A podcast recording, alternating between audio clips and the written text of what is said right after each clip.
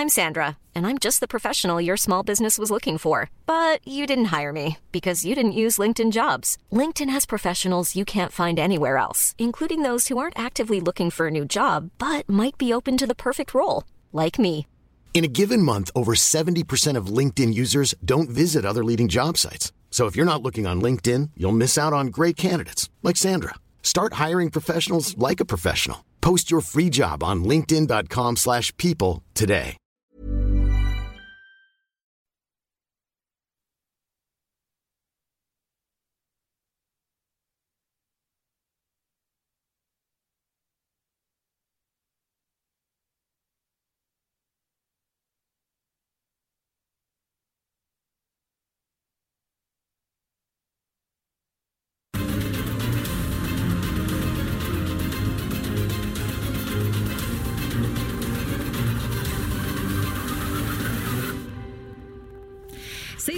Tarde en punto, gracias por acompañarnos. Muy buenas tardes, soy Brenda Peña, los saludo a nombre de Jesús Martín Mendoza. Está sintonizando el 98.5 el Heraldo Radio. Gracias por acompañarnos a quienes van en el coche. Como dice el buen Jesús Martín, pues súbale, súbale para que se quede con nosotros aquí en las noticias, súbale a su radio. Cuéntenos por favor a través de las vías de comunicación, arroba el Heraldo eh, de México, arroba Bren-Penabello. Es un gusto que nos acompañe esta tarde fría de jueves. Viernes chiquito le llaman por ahí, ¿no? Algunos. Los godines dicen que le dicen viernes chiquito, ¿no? Ya falta un empujoncito para esta semana que ha sido bastante agitada en cuanto a información nacional e internacional. Quédese con nosotros, vamos al resumen de noticias. El Comité Estatal de Seguridad de Salud de Michoacán activó los protocolos para la evaluación de un caso probable de coronavirus que se presentó en eh, la ciudad de Morelia. La dependencia estatal indicó que se trata de un estudiante de nacionalidad eh, china que arribó a la capital de la entidad hace 10 días.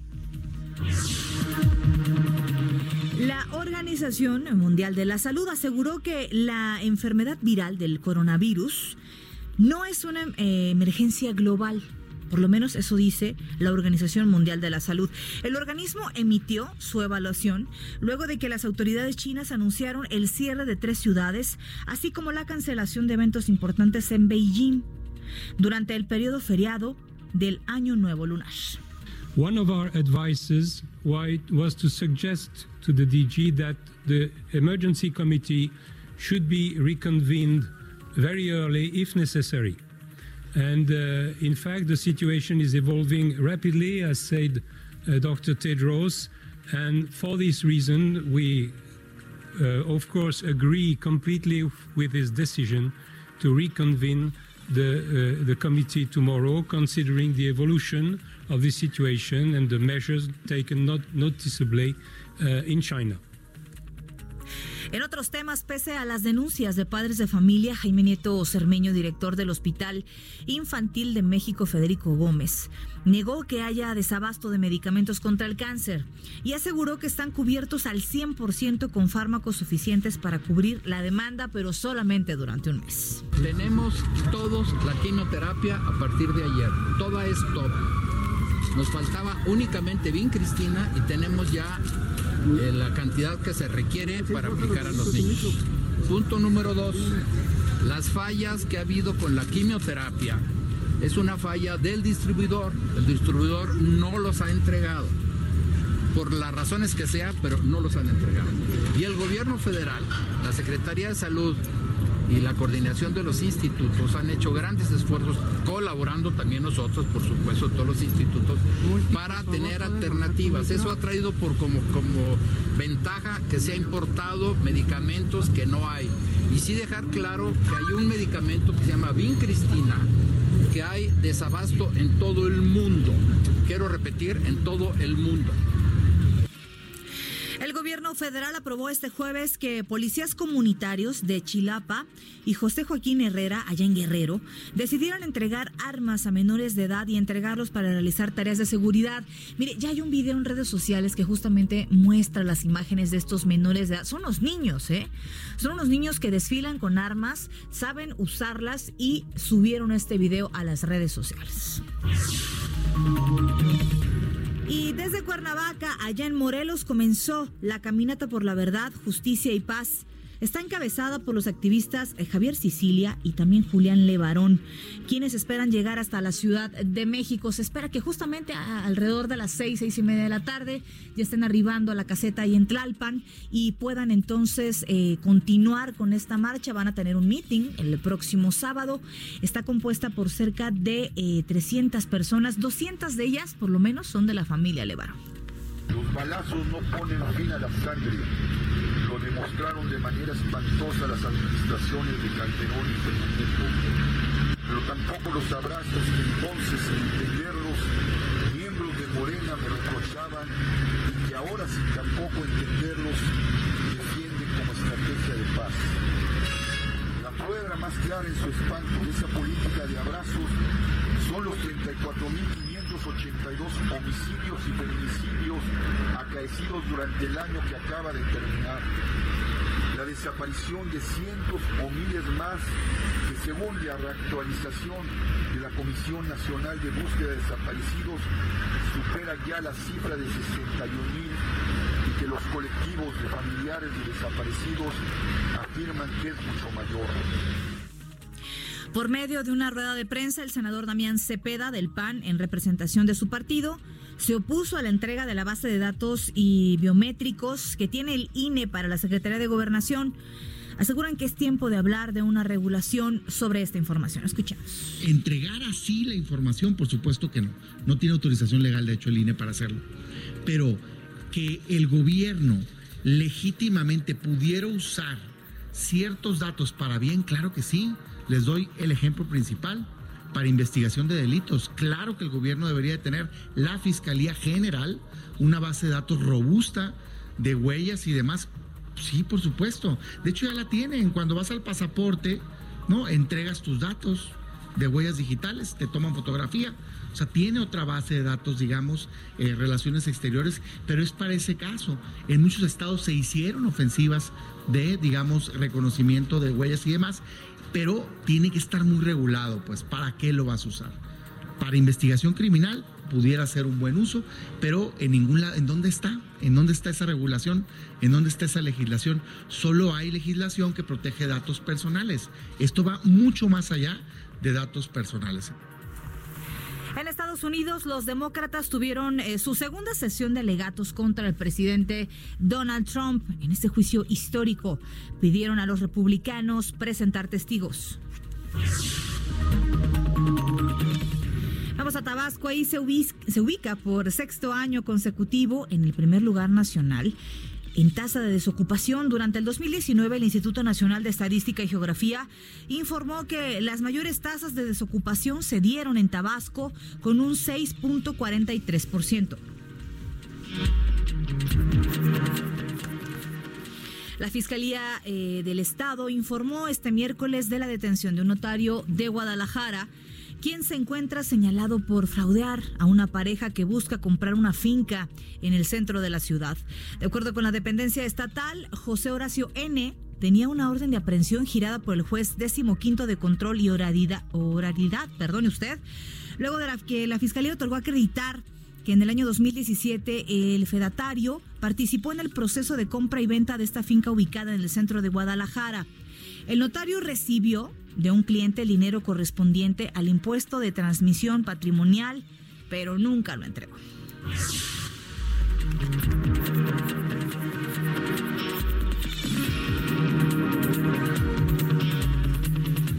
6 de la tarde con 8 minutos. Le recuerdo que está sintonizando el Heraldo Radio 98.5. Yo soy Brenda Peña. Los saludo a nombre de Jesús Martín Mendoza. Gracias por acompañarnos esta eh, tarde nublada. Ya comienza a nublarse en algunas partes, en algunas zonas de la capital. Está, continúan bajas las temperaturas. Hoy amanecimos a 7 grados más o menos. No, no tan frío como lunes y martes, que amanecimos 4 grados, 5 grados. Cuéntenos, comuníquese con nosotros a las redes sociales. ¿Cómo le está haciendo con el frío? ¿Qué le parecen estos temas eh, del coronavirus? Muchos creen que el coronavirus se trata de un distractor. ¿Qué le puedo decir? Yo también tengo mis teorías. Otros dicen que sí existe, ¿no? comuníquese con nosotros, arroba el heraldo de México, arroba bren-penabello. Vamos a las calles de la Ciudad de México. Ya se encuentra listo Daniel Magaña. Daniel, ¿qué nos tienes? Muy buenas tardes. ¿Qué Brenda? Muy buenas tardes. Efectivamente, bueno, pues están presentando problemas esta tarde en la zona de la Avenida de los Constituyentes, a la altura pues de las oficinas de la Secretaría de Hacienda y Crédito Público. Es que es un grupo de manifestantes que ellos pertenecen al sindicato del Instituto Politécnico Nacional. En esta zona están bloqueando y esto genera muchas complicaciones para quien abandona la zona de Santa Fe, pretende ingresar también de la carretera de la autopista eh, México-Toluca. Encontrará esta situación, hay que considerar como alternativa la zona de la Avenida de la reforma, ya que, bueno, pues este bloqueo, pues comentan que van a pues permanecer en esta zona hasta que le solucionen algunas situaciones del eh, sindicato a estas personas del Politécnico, algunos pagos, así que hay que tomarlo en cuenta, utilizar la avenida Paseo de la Reforma para quien avanza en dirección a Santa Fe de la zona del anillo periférico. Está abierto eh, pues el tránsito vehicular, pero bueno, muchas personas se detienen a observar qué es lo que está ocurriendo y esto genera también un largo rezago vehicular en dirección hacia la zona de pues Santa Fe ya en esta zona alta. Le reporte muy buena tarde. De por sí complicada las cosas siempre en Santa Fe. Si nos puedes recordar y sobre todo recordar esta parte de las vías alternas que tienen por ahí. Pues sí, la vía alterna, de hecho, los elementos de tránsito de la Secretaría de Seguridad Ciudadana están ah, pues canalizando hacia la zona de reforma, es la vía porque muchas de las personas pues pretenden incorporarse al constituyente, está cerrado, así que continúan sobre reforma en dirección a Palmas y también en dirección hacia la zona del anillo periférico. Esto pues genera carga vehicular pues, a partir de la calle de Prado Norte, pues ya circulación prácticamente a vuelta de rueda para incorporarse al periférico, pero bueno, pues es todo debido a este bloqueo en la zona de constituyentes. Seguiremos pendientes, gracias por el reporte, Daniel. Más adelante nos enlazamos contigo. Muy buenas tardes. En otro punto de la capital, José Arturo Galicia, ¿qué nos tienes? Muy buenas noches. Tardes. Gracias, Brenda. Muy buenas tardes. Exactamente. Estamos en la zona sur de la capital para informar a nuestros amigos de la audiencia. Y Encontramos un contratiempo precisamente en la zona de obras comprendida en el cruce de la vida de los insurgentes y el eje 7 sur en su tramo Félix Cuevas. Eso es con dirección sobre todo hacia la zona de Río Miscuac procedente de la cercanía al Parque Hundido y dejando atrás la zona del eje 5 sur. En este cruce encontrarán circulación lenta debido a la disminución de carriles que tenemos por las obras que se llevan a cabo en la línea 5 del Metrobús. Tómelo en consideración, anticipa su paso con algunos minutos en dirección también hacia la zona de San Ángel y para ingresar directamente hacia la zona de Barranca del Muerto. Sentido opuesto, circulación constante que les reportamos a ustedes procedente de la zona de Río Miscuac, también Barranca del Muerto y con dirección a la colonia Roma, el entronque hacia el viaducto Miguel Alemán. No llueve hasta el momento, la tarde es fría, que abríguese bien. Seguimos al pendiente en las calles de la capital. Regresamos contigo, Gracias, Arturo, por el reporte. Más adelante también hacemos comunicación contigo para ver cómo avanza este tema del tráfico, sobre todo en esta zona del sur de la Ciudad de México. Tome sus precauciones. También abríguese bien. Hay muchas personas que aprovechan la tarde para ejercitarse este y las, las, autoridades han recomendado, por supuesto, que tome precauciones porque además las bajas temperaturas van a continuar durante el fin de semana. Vamos ahora a escuchar eh, lo que pasó un día como hoy. Y es que ya está listo el señor Abraham Arriola.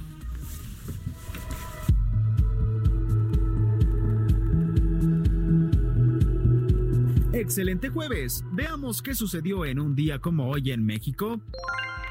1898. Nace en Letonia el cineasta y director Sergei Eisenstein, de los primeritos en usar la edición y el montaje en las películas. Lo ponemos en nacional porque este señor, además de dirigir clásicos como El acorazado Potemkin, vino a México para filmar ¡Que viva México! Sí, este señor amaba a nuestro país, pero desafortunadamente murió antes de terminar su película.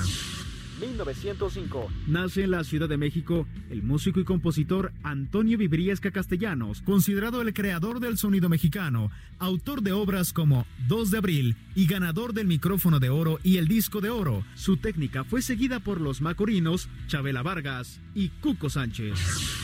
1994. Fallece de un paro cardíaco el compositor, arreglista, intérprete y director artístico Juan Garrido, autor de canciones como Pelea de Gallos y Cuando tú me quieras. Y es que aunque nació en Chile, adoptó más tarde la nacionalidad mexicana. Esto es un día como hoy en México. Gracias a Abraham Arreola. Eh, son las 6 de la tarde con 14 minutos. Está sintonizando el 98.5 El Heraldo Radio. Yo soy Brenda Peña. Gracias por acompañarnos. ¿Qué le parece? ¿Qué métodos utiliza usted para eh, cuando va a salir, pues abrigarse, taparse. ¿Qué consejo le da a la gente que como yo poco soporta el frío, la verdad? Creo que soporto más el frío que el calor. El problema es que eh, luego vienen las enfermedades. ¿Qué, ¿Qué, hace usted para no enfermarse y no padecer con el frío? Escriban, escríbanos arroba el heraldo de México arroba bajo penabello. Vamos a la información. El Comité Estatal de Seguridad de Salud allá en Michoacán activó protocolos para la eh, evaluación de un caso probable de coronavirus. Este virus que, eh, esta cepa que ya, ya existía ya lo platicamos ayer incluso con un investigador de la UNAM, ya existía, sin embargo ha mutado cada año, como incluso dicen, eh, muta el virus de la influenza, ¿no? Eh, hay muchos tipos de coronavirus, este es el que les preocupa en especial, tiene unos síntomas muy parecidos a la gripa, incluso muy parecidos a la influenza. Sin embargo, el retrasar el diagnóstico podría ser eh, de gran importancia para salvar la vida, dado que las temperaturas los padecimientos que pueden ser neumonía, que pueden ser bronquitis, bueno, pueden poner en riesgo su vida. Eh, la dependencia estatal indicó que se trata de un estudiante de nacionalidad china que arribó a la capital en la entidad hace 10 días, mientras que en Jalisco el sistema de salud estatal indicó la vigilancia ante la posibilidad de la existencia del coronavirus, luego de que se le presentaran tres posibles casos de esta enfermedad viral. Desde la Secretaría de Salud esto a nivel federal, se afirmó que el virus llegó a Jalisco luego de haber eh, contagiado a un empresario que estuvo durante enero en la provincia de eh, China quien presuntamente asistió al mercado de mariscos que señalan como el lugar donde surgió este brote. En Tamaulipas, Gloria Molina Gamboa, secretaria de Salud local, informó que fue mm, descartado el posible caso de coronavirus de un profesor del Instituto Politécnico eh, allá que, radicaba en Reynosa, que este era un punto muy importante, por supuesto, que estábamos esperando desde el día de ayer.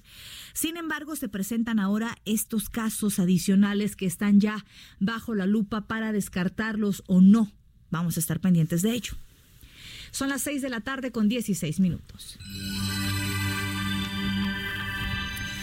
Ahora vamos a Yucatán. Allá la Secretaría de Salud del Estado descartó la presencia del coronavirus 2019 NCOV en la entidad. Y ante el reporte de una paciente con coronavirus, aclaró que una mujer de 58 años pues dio positivo pero a una cepa de la familia del coronavirus, pero de otra, eh, de otro rango, HKU1 se llama este rango. Es uno de los más comunes, ya le decía yo. Hay muchos tipos de coronavirus, en este caso el de esta mujer. Viene a pertenecer a la familia HKU1 la dependencia estatal aclaró la situación luego de que trascendiera el caso de la paciente afectada quien estuvo en cuarentena, además de que anunció la activación de medidas sanitarias para el blindaje preventivo allá en el estado. Esto sucede en Yucatán. Y mire, de acuerdo con medios norteamericanos, un pasajero de un vuelo procedente de nuestro país que llegó la noche del miércoles allá a Los Ángeles, a Estados Unidos, con síntomas de gripe, mismo eh, que fue hospitalizado en cuanto llegó para determinar si parece justamente este virus del coronavirus. Ha dejado, ya hay que recordar, en Estados Unidos 18 muertos y cientos de contagios allá en China. Asimismo, se informó que el pasajero no ha sido identificado además de que se desconoce la nacionalidad, no se tiene claro además de la Ciudad de México que habría eh, sido su punto de partida del viaje. O sea, no se sabe nada de información de este pasajero, es algo que está sucediendo allá en Estados Unidos y es algo que trasciende en los medios norteamericanos. Y de acuerdo con la Organización Mundial de la Salud, el coronavirus es una emergencia allá en China, pero todavía no lo es a nivel mundial. Luego de dos días de reuniones en la sede del organismo en Ginebra, un comité de emergencia eh, formado por expertos médicos de diversos países y convocado por el director general de la organización, Tedros eh, Adhanom, descartó que por ahora fuera posible la alerta eh, a nivel mundial. Dicen que es demasiado pronto para hacerlo. De igual forma, la Organización Mundial de la Salud se reservó la posibilidad de volver a convocar al comité en el futuro con el fin de eh, debatir nuevamente pues una eventual emergencia nacional. Aseguran que no está ahorita, no es un tema de agenda, es un tema de que existe, pero ellos están muy confiados en que este virus se puede controlar. One of our advices was to suggest to the DG that the emergency committee should be reconvened very early if necessary. And uh, in fact, the situation is evolving rapidly, as said uh, Dr. Tedros. And for this reason, we, uh, of course, agree completely with his decision to reconvene the, uh, the committee tomorrow, considering the evolution of the situation and the measures taken not noticeably uh, in China. Ahí tiene justamente lo que se dice acerca eh, en la Organización Mundial de la Salud, acerca de que por el momento no se trata de una emergencia mundial. Hay problemas en China, sí, está controlado. Hay algunos casos, decenas de casos, aquí son 16 eh, casos ahorita en Estados Unidos que cobraron la vida justamente de personas, pero asegura la Organización Mundial de la Salud no es tema, por lo menos, que se vuelva a discutir si es o no una emergencia a nivel mundial. En otros temas también son de salud. Jaime Nieto Cermeño, director del Hospital Infantil de México, Federico Gómez, aseguró que el abasto de medicamentos contra el cáncer está cubierto al 100% y son suficientes eh, son suficientes para por lo menos un mes. Ahí es donde no, no me queda claro si a lo mejor las autoridades federales entienden lo que significa únicamente tener el medicamento para un mes y después de un mes, ¿qué va a suceder? Nieto Cerveño explicó que la falta de medicamentos para quimioterapia fue... Eh, provocada por fallas de la empresa distribuidora, especialmente con el fármaco vinicristina, quien eh, que sufrió el desabasto a nivel mundial. Yo me pregunto si en hospitales en Canadá, yo me pregunto si en hospitales de California, en Houston, en, en, en, Suiza, verdaderamente ahí también hay un desabasto de estos medicamentos. Sin embargo, por la mañana el presidente Andrés Manuel López Obrador anunció que la Secretaría de la Función Pública iba a comenzar una investigación contra el director del hospital esto por una posible complicidad con una de las empresas distribuidoras. Posiblemente lo que habrá que investigar, más que eso, más que un nexo, es la posibilidad de tener reservas de este tipo de medicamentos ante un problema y me pongo a pensar en algún problema económico que pueda tener el país, una devaluación del peso, una crisis económica, ¿qué pasaría con este tipo de medicamentos? Ya no podríamos adquirirlos. Eso podría cambiar si tuvieran a lo mejor un banco en donde tuvieran la seguridad de tener este abasto de medicamento. En fin, eso es lo que pasa y vamos a escuchar qué dijo Jaime Neto Cerveño. Tenemos todos la quimioterapia a partir de ayer. Toda es top. Nos faltaba únicamente bien Cristina y tenemos ya eh, la cantidad que se requiere para aplicar a los niños. Punto número dos. Las fallas que ha habido con la quimioterapia es una falla del distribuidor. El distribuidor no los ha entregado por las razones que sea, pero no los han entregado. Y el gobierno federal, la Secretaría de Salud y la coordinación de los institutos han hecho grandes esfuerzos, colaborando también nosotros, por supuesto, todos los institutos, para tener alternativas. Eso ha traído por como, como ventaja que se ha importado medicamentos que no hay. Y sí dejar claro que hay un medicamento que se llama Vincristina, que hay desabasto en todo el mundo. Quiero repetir, en todo el mundo. Ahí tiene lo que dice Jaime Nieto Cerveño, director de este hospital. Pero luego de sostener un encuentro con Leticia Gutiérrez, responsable de atención ciudadana de presidencia en Palacio Nacional, los padres de niños con cáncer acordonaron, acordaron, perdón, visitar el Hospital Infantil de México para comprobar la existencia de medicamentos. Sin embargo, no les fue permitido el acceso. Esta negativa se produjo a pesar de que al interior del Hospital Federico Gómez se encontraba el secretario de Salud Jorge Alcocer, acompañado de Gustavo Reyes, titular de la Comisión de eh, Coordinadora de Institutos Nacionales de Salud, y Jaime Neto Cermeño, titular justamente que escuchábamos hace unos momentos, eh, titular de esta clínica. No les eh, fue permitido a los papás verificar que verdaderamente estuviera un mes de medicamento para sus hijos. Vamos a escuchar. Pedimos entrar, llegamos aquí al hospital, pedimos entrar para esta reunión en la cual pues no, no, la, no, no nos permitieron el acceso, porque era importante estar en esta reunión. Hemos acudido a la Secretaría de Salud, donde ellos dicen, nos manifiestan que el problema es la institución. Venimos aquí con nuestros directivos, ellos nos manifiestan que es el gobierno que no manda el medicamento. Nosotros era muy importante estar, estar para hacerles saber, pues aquí así que de cara a cara, quién es el responsable de toda esta situación. Ya no queremos más, más este que nos estén engañando, más pues sí, más, más, ahora sí que yo, lo diría, pues es puro, puras palabras, o sea, puras palabras de parte de, ambas partes, y realmente los perjudicados pues son los niños, o sea, los niños son realmente los que están llevando con los retrasos de sus protocolos de estos desabastos que estamos están dando ya más continuamente. Vamos a, ahora sí que vamos a exigirle al gobierno ya federal y a la Secretaría, a la Secretaría de Salud que ya pongan a un responsable. Ya no podemos seguir así, ya te puedo decir, ya son dos años y medio con esos constantes desabastos y siempre que nunca hay ningún responsable, ellos tiran la bolita de unos a otros, que son los laboratorios, que es la institución, que es la Secretaría de Gobernación o la Secretaría de Salud. Entonces, hoy en adelante vamos a pedir, vamos a exigirles que haya un responsable con nombre y apellido. Escuchábamos la voz de Omar Enrique Hernández, él es un padre de familia justamente de un pequeñito con cáncer y exigía, escuchábamos a las autoridades eh, nombrar a partir de ahora un representante que pueda atender eh, las demandas ante el desabasto de medicamentos, un representante para que pueda agilizarse y que esté únicamente enfocado en las necesidades de los niños con cáncer, ver cómo avanza eh, el consumo de los medicamentos y justamente prevenir un desabasto en tiempos futuros. Y en otros temas, por la mañana el presidente Andrés Manuel López Obrador anunció un plan de emergencia para atender el supuesto desabasto de medicamentos contra el cáncer pues afirmó que existen los fármacos suficientes para atender a niños y niñas que están enfermos. El titular del Ejecutivo Federal afirmó que algunos hospitales están negando a suministrar los medicamentos para quimioterapias, por lo cual dio la instrucción a los funcionarios de salud para acudir a los hospitales y verificar cómo va el abasto. Vamos a escuchar a Andrés Manuel López Obrador.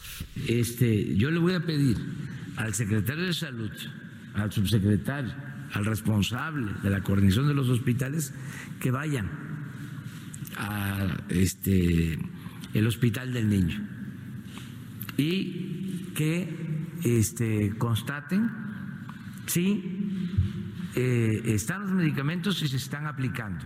Y si no se están aplicando, eh, que hoy mismo se inicie un plan de emergencia para que no les falte los medicamentos a los niños. Hoy mismo, o sea, en otros hospitales, incluso haría yo un llamado, ¿sí? A hospitales privados especializados para que se atienda a los niños.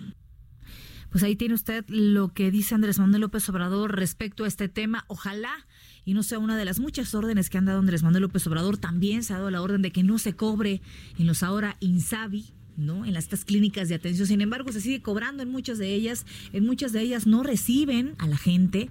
Pues ojalá esta no sea una de esas órdenes más que son olvidadas olvidadas por la gente y que además vienen de propia voz del presidente. Saludos a los que nos escriben a través de las redes sociales, arroba el heraldo de México, arroba bajo penabello. Gracias Miguel Ángel eh, CH, eh, a Mario-César que nos saluda a Eligio Juárez. Gracias, gracias a todos los que se comunican con nosotros y que escuchan el Heraldo Radio. Es momento de hacer una pausa. Antes, por supuesto, tenemos información del Waze.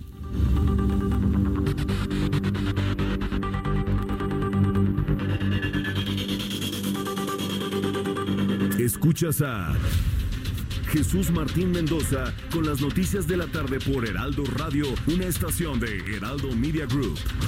Escucha la H.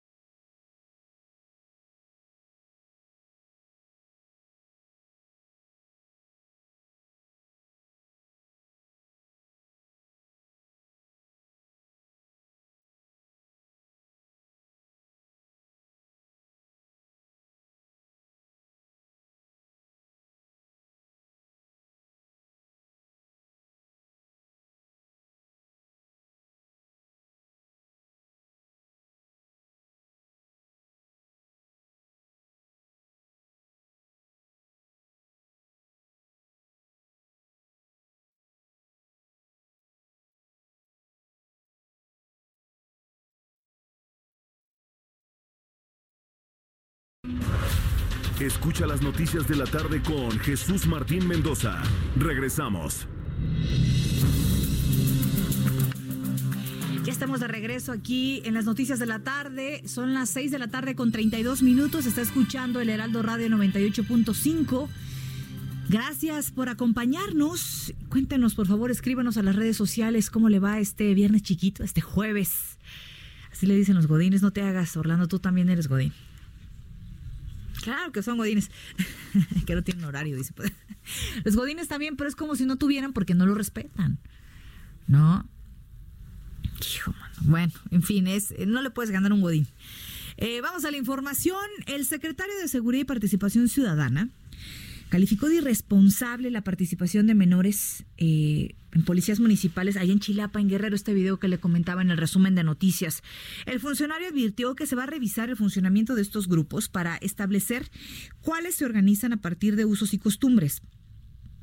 ¿Qué sucedió? Pues la Coordinadora Regional de Autoridades Comunitarias, Pueblos eh, Fundadores, que comenzó a armar a 19 menores de edad y los, eh, pero menores de edad creo que le queda corto a lo que veíamos en las imágenes, son niños de 10, 12 años. Son niños. Eh, comenzó a armar estos 19 niños y los eh, presentó como parte de sus filas y difundió este suceso a través de un video que ya se ha vuelto eh, importante y viral en las redes sociales. Mire, por otra parte, este eh, jueves arrancó desde la Paloma de la Paz, allí en Cuernavaca, en Morelos, la caminata por la verdad, justicia y la paz. Está encabezada por los activistas Javier Sicilia, que constantemente eh, reúne justamente a seguidores y realiza por lo menos una vez al año este tipo de marchas, y Julián Levarón, eh, muchos integrantes también de la familia Levarón los acompañan, se dirigen hacia la Ciudad de México, de esta forma, cerca de 200 integrantes, ya le decía, de la familia Levarón, así como organizaciones y colectivos de personas desaparecidas, eh, se sumaron a este movimiento y lanzaron diversas consignas. Por su parte, Adrián Levarón recalcó que no se trata de la movilización en contra del gobierno, sino de un movimiento para unificar la fuerza ciudadana contra la delincuencia organizada. Vamos a escuchar qué dijo Adrián Levarón. Ya en la primera ocasión que nos recibió Nacional, él nos dijo, nos dijo, ah, es, este es un problema de la fiscalía y la fiscalía es autónoma. Entonces, que nos atienda el presidente pues, es un gesto de, ah, por decir así, solidaridad en, todos los sentidos. Pero él ya nos ha recibido dos veces. Y que nos diga, pues algo que yo siento que nos no, pues no los voy a recibir, pues sí los va a recibir el gabinete de seguridad. Y yo con eso, yo, pues yo, pues que se quede a descansar el domingo, pero que sí nos atiende el gabinete de seguridad. Ojalá esté es Manero como procurador de justicia, sería excelente. Ahí tiene lo que dice Adrián Levarón, y es que hay que recordar que va a ser el gabinete de seguridad y no el presidente Andrés Manuel López Obrador quien va a recibir justamente a los que encabezan esta manifestación por la seguridad. Algo que ha sido rechazado, hay que mencionarlo, sobre todo por parte de políticos, por parte de la oposición y también de especialistas eh, en política y en seguridad. ¿Qué le quitaría al presidente de la República recibir a esta comitiva? Él eh, ha argumentado y asegura que se trata de hacer show, Así lo dijo de manera textual. Quien ha seguido muy de cerca desde que salió esta caravana es eh, Israel Lorenzana. Israel, ¿cómo estás? Muy buenas tardes.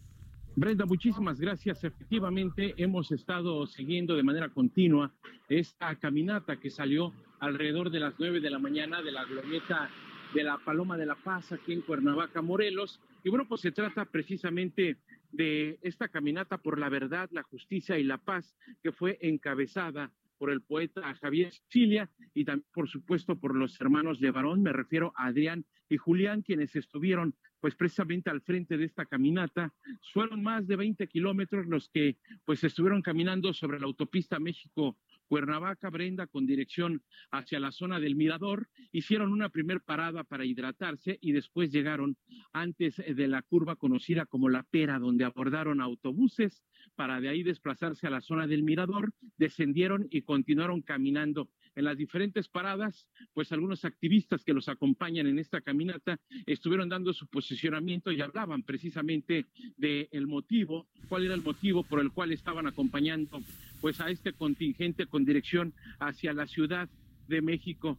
Fue precisamente hace unos minutos en la zona de Coajomulco, en donde llegaron y dieron por terminadas las actividades el día de hoy sobre la autopista.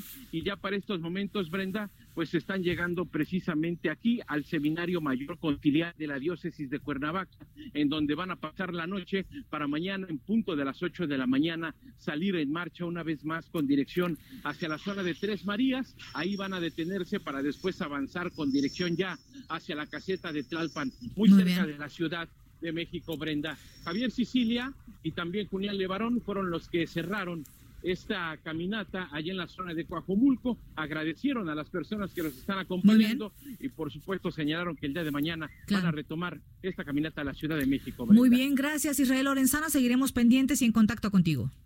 Muy buenas noches. Abrazo y muy buenas noches, Israel Lorenzana. Tenemos en la línea telefónica y le agradezco que platique con nosotros Javier Sicilia. ¿Cómo te encuentras? Muy buenas noches.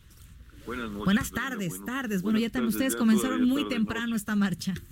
Sí, ya terminamos la primera etapa. Mañana volvemos allá, como a la Ciudad de México, a partir de las 9 de la mañana. Este, hemos ya concluido la, primera etapa. Claro. Eh, ¿Qué ha significado para ustedes eh, comenzar el día de hoy seguramente lo, hacían de manera pacífica, seguramente eh, muchas personas al verlos pasar se solidarizaban con ustedes. Sí, muchas personas se solidarizaron, pues mucho pues mucha dignidad, ¿no? La, fuerza que da la dignidad, la fuerza que da eh, la conciencia, de, que se está haciendo algo que corresponde a lo que debe de hacer la ética, lo que debe de hacer un ciudadano en un país desgarrado por el sufrimiento, desgarrado por la violencia, ¿no? Y eso da mucha fuerza. Íbamos con las víctimas, eh, también con una gran fortaleza, con una gran dignidad y bueno, pues seguimos ahí mandando los mensajes, ¿no? Creo que, vuelvo a insistir, esto tiene que llegar a oídos, oídos del presidente y a su corazón, porque esto no es un show, es el es la realidad del país, el horror del país, el sufrimiento del país, y la investidura no tiene que preservarla, tiene que abrir esa investidura, coger ese dolor y asumir una agenda. Claro. Por supuesto, y además yo recuerdo muy bien, eh, hace un año, poco más de un año, se reunió contigo, eh, si no recuerdo mal, también allá en Morelos, con familiares de víctimas de personas desaparecidas. Hizo un compromiso, así como lo hizo también en su momento con los padres eh, de los desaparecidos de Ayotzinapa. Pero recuerdo que estabas con él en esta reunión y en donde él veía con buenos ojos este tipo de manifestaciones de, de pedir justicia, de pedir que, se, que no haya una víctima más. ¿De dónde vendrá este descalificar por parte del presidente de la República un hecho como este, que es una marcha? Pues es una pregunta que nos hacemos y que no, no, no tenemos respuesta, ¿no? Ojalá y él respondiera cuál es el problema con, con una cosa de esta naturaleza, eh, cuál es el, el, problema, ¿no? No, no, no. El problema, si no la asume, pues la va a crear él. Nosotros estamos llamando al presidente a que asuma una política de Estado correcta con las víctimas y que y con las organizaciones y que llame a partir de eso a una a una unidad nacional, ¿no? Y esta política debe ser integral, profunda, del tamaño de la emergencia y del sufrimiento de la nación. Claro. ahora no entendemos por qué no, no, no ha asumido esto y ahora no se resiste y reduce el asunto a una pura seguridad, ¿no? Va más allá de la seguridad lo que estamos proponiendo. El hecho de que el presidente Andrés Manuel eh, no los vaya a recibir en persona y que los vaya a recibir una comitiva parte del gabinete de seguridad, ¿para ustedes significa un rechazo por parte del primer mandatario? Pues sí, una no comprensión de lo que llevamos. Esto rebasa el gabinete de seguridad. En realidad, pues no sé qué podíamos hablar con el gabinete de seguridad. Hablamos de una política de Estado en materia de verdad y de justicia, ¿no? Donde pues una parte, pues una parte la seguridad. Y la otra pues son las otras instituciones que se han creado para enfrentar el problema que están absolutamente destejidas la comisión de atención a víctimas la comisión de búsqueda de desaparecidos la CNDH tan cuestionada los mismos programas de la presidencia sociales programas sociales. Todo eso está al garete, no está tejido en una política de verdad y de justicia. Y por lo demás, ya lo sabemos, por eso pedimos un mecanismo de verdad y justicia extraordinario. El Estado está capturado por el crimen organizado. Están las filas de los partidos llenas de ese tipo de gente. El Estado, las puntas del iceberg las tenemos enfrente, ¿no? Todos los días las vemos. Están los Duarte, ahí está Genaro García Luna, ahí está el problema de Odebrecht la corrupción está vinculada con el crimen organizado. Sin esa corrupción tiene redes profundas dentro del Estado. Sin embargo, Andrés Manuel López Obrador dicen que, eh, que no, que por lo menos en, el actual gobierno federal eso ya no existe. Bueno, pues uno puede decir lo que quiera, la realidad es lo que lo contradice, ese es el gran problema. ¿no? Puede decir lo que quiera. La, cosa es que la palabra esté en relación con la realidad. ¿no? Y eso, eso ahí está, ahí está, lo sabemos, todo el mundo lo sabe y no puede hacer no puede cerrar los ojos, porque si lo cierra, pues vamos a seguir cosechando muerte. Y ellos van a tratar de responder resolviendo casos. Pues, realmente a lo que se han abocados a resolver el caso de Ayotzinapa. Y no son 43. La Comisión de la Verdad debe ser esa comisión gigantesca. Son 300 mil víctimas. De, homicidio nada más. Y de desaparición 61 mil más lo que falta de acumularse porque los estados, otros estados en su negligencia, no tomar en serio esta situación, y es parte de cómo está cooptado el Estado, pues, pues no han mandado las cifras. ¿no? Ese tamaño es el horror. Claro. Eh, ahora, Javier Cecilia, ¿qué, ¿qué, está pasando con el presidente? ¿Lo están mal informando? ¿Verdaderamente él tendrá otros datos? ¿O qué es lo que está pasando? ¿Por qué no se está atendiendo este tema? No, no lo entiendo. No entiendo. Por eso nosotros vamos con esta lentitud, vamos mandando estos mensajes para que se pueda posicionar, ¿no? No estamos contra él, pero él tiene que asumir esta esta agenda, ¿no?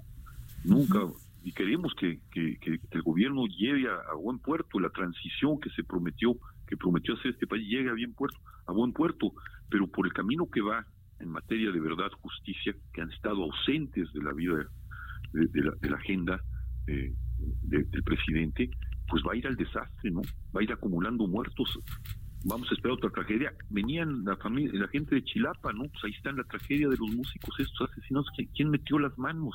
Y es responsabilidad del gobernador, responsabilidad de los partidos, responsabilidad también del presidente, ¿no?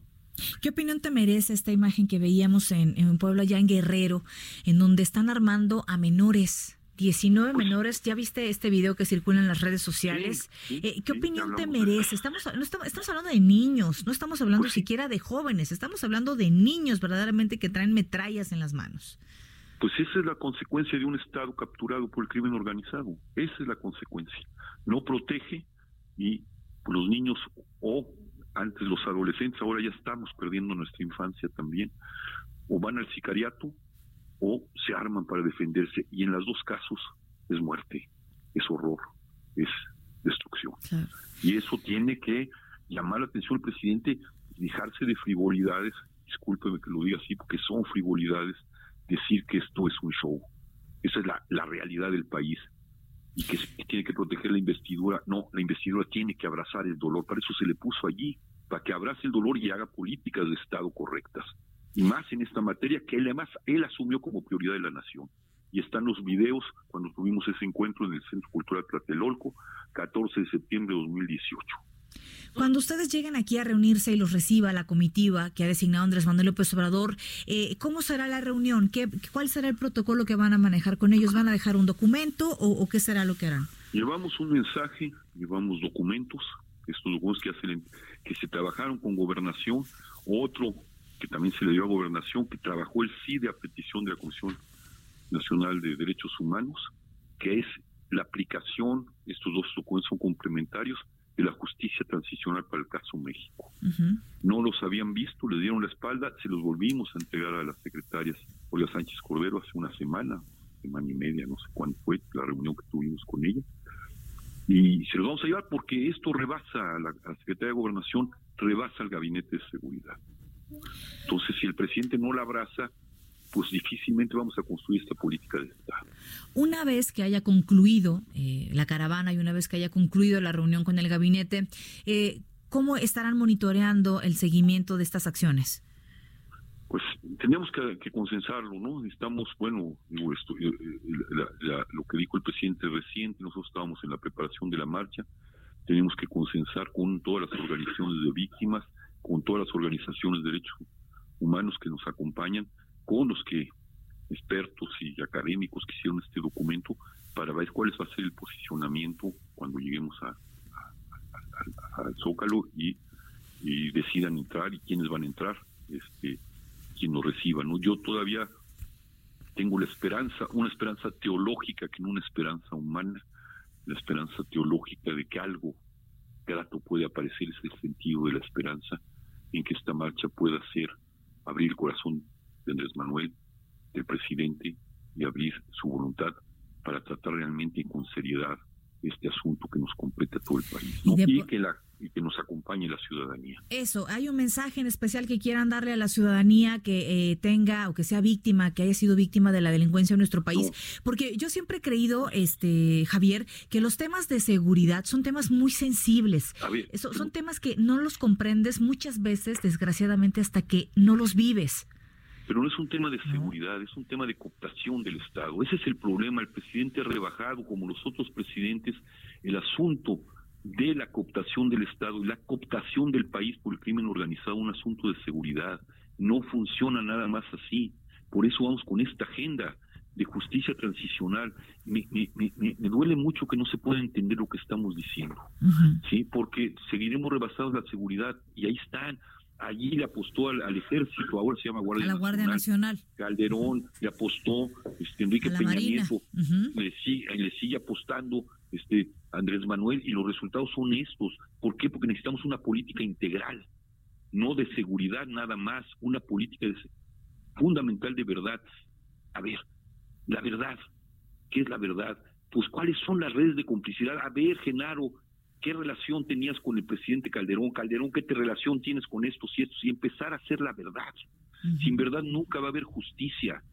Sin justicia nunca va a haber paz acumularemos más horror y más muerte. Esto es lo que queremos que entienda el presidente, que entendamos como nación y que salgamos. Esto no solo también es el tema del presidente y de los gobiernos y del Estado, es un tema de la ciudadanía, porque nuestras calles están ensangrentadas, porque se llevan a nuestros hijos, porque están armándose niños o llevándose al sicariato o robándoselos, porque hay campos de, esclavitud, porque hay redes de trata. Esto es, y eso es nuestro, esta es nuestra casa, ya nuestros hijos no pueden salir a los bares, ya los espacios públicos están cooptados por el crimen organizado. No es un asunto de seguridad, esto se permite porque hay redes de complicidad dentro del gobierno. Definitivamente. Pero también yo le agregaría, eh, agregaría algo, Javier, se necesita sobre todo para llegar a la justicia y a la paz, se necesita voluntad por parte de, las autoridades para hacerlo, voluntad y, creer que algo verdaderamente, definitivamente. Javier Cecilia, te agradezco que hayas eh, eh, practicado con nosotros esta tarde. Vamos a estar muy pendientes, por supuesto, acompañándolos en esta caravana y estaremos pendientes también en esta eh, lo, que salga y lo que resulta de esta reunión. Y ojalá haya mucha gente. No estamos contra el presidente, no queremos que fracase. Muy bien. Por eso estamos haciendo esto también. Un abrazo y muy buenas noches, Javier Sicilia, activista, y nos hablaba justamente acerca de que esto no se trata de un tema de seguridad, sino de cooptación del Estado. Y decía Javier Sicilia, sin justicia no habrá paz. Pero para esto, para acceder a la justicia, necesitamos de una autoridad que verdaderamente abra los ojos ante lo que está sucediendo y que tenga la voluntad de actuar de manera inmediata. Esto es parte de lo que está sucediendo. El día de mañana avanzará esta caravana. y se espera que entre a la Ciudad de México y el sábado será cuando realicen esta actividad. Luego de la censura que sufrió ayer el expresidente de la Cámara de Diputados, Porfirio Muñoz Ledo, para hablar sobre el contenido del lunes pasado de la Guardia Nacional a los migrantes centroamericanos, el diputado morenista Mario Delgado expresó que él no tiene vela en el entierro ya sabe cómo son los diputados. Mario Delgado explicó que él se retiró del recinto para atender una reunión antes de la presentación del informe de la presidenta de la Comisión Nacional de Derechos Humanos y las intervenciones de las bancadas, pero informó que Muñoz Ledo pidió una participación adicional que fue negada en el Pleno. Esto es parte de lo que pasa ahí en la Cámara de Diputados. Son las Porque seis. me sorprendió un poco ahí unas declaraciones que hice, le dije pues que yo había estado en, había salido a la reunión de, de Anuyes y pues me estaba enterando de lo que pasó, pero pues yo no, no tengo vela en ese sentido. A Porfirio lo respetamos y lo queremos eh, mucho. Eh, ayer, bueno, también no, no siempre se puede, eh, a petición de algún diputado, Porfirio o el que sea, pues alterar un acuerdo. Tiene que aprobarlo el, Pleno, en este caso la Comisión. Ahí tiene lo que dice Mario Delgado acerca de este tema. Son las 6 de la tarde con 52 minutos. Está escuchando el Heraldo Radio. En 98.5 de FM. Soy Brenda Peña y los saludo a nombre de Jesús Martín Mendoza. Gracias por acompañarnos en las noticias de la tarde. Vamos a hacer una pausa y vamos a regresar con más información. Gracias a aquellos que se han comunicado con nosotros a través de las redes sociales y nos hacen llegar sus comentarios. Joseph Alois, gracias por escribirnos. Tenemos por acá Alejandro Galicia. Eligio Juárez, gracias por comunicarte con nosotros. Tenemos por acá también a Diego Alonso Mendoza Borjón. Todos ellos se comunican con nosotros. Está Juan eh, Salvador también, que nos saluda desde el gimnasio. Muy temprano para ir al gimnasio, ¿no? ¿No? Godín. Juan Salvador ha de ser un buen godín que va a las seis de la tarde al gimnasio. Hijo, ¿quién como tú, Juan? Un abrazo y gracias por escucharnos. Este, espero que te estemos motivando y que esto que acabas de escuchar y estas entrevistas que acabas de escuchar te motiven para pegarle muy fuerte al gimnasio. Le recuerdo las redes en las que puede estar en comunicación con nosotros, arroba el heraldo de México, arroba bren-penabello. Está escuchando el Heraldo Radio. Quédese con nosotros, hacemos una pausa y regresamos con la segunda hora de información.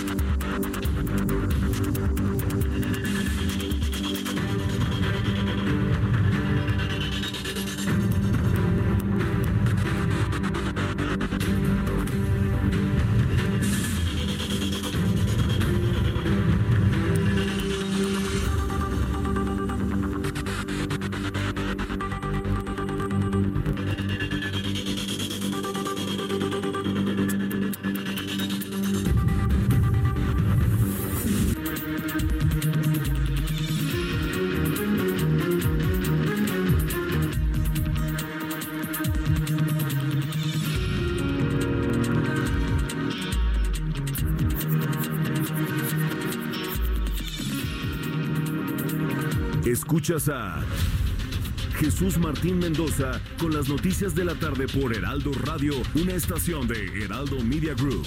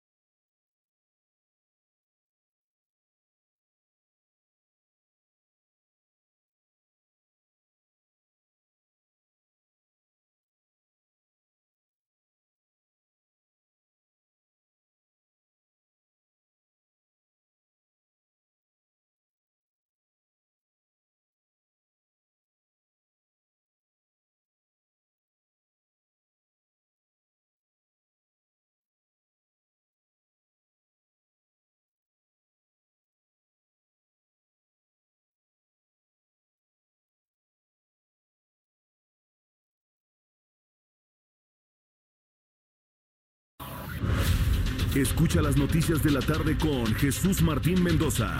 Regresamos.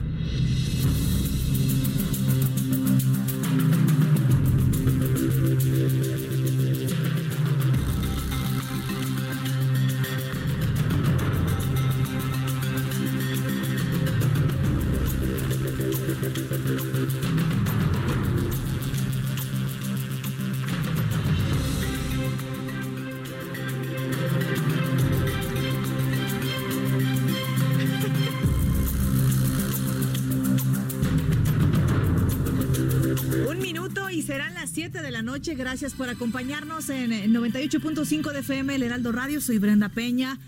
Los saludo a nombre de Jesús Martín Mendoza en las noticias de la tarde. Vamos al resumen de noticias. El juez federal Felipe, Felipe Delgadillo Padierna dejará de llevar el caso de Rosario Robles Berlanga y pasará a ser juez administrador del Centro de Justicia Federal del Reclusorio Sur, esto como parte de un movimiento de rotación que se realiza cada año.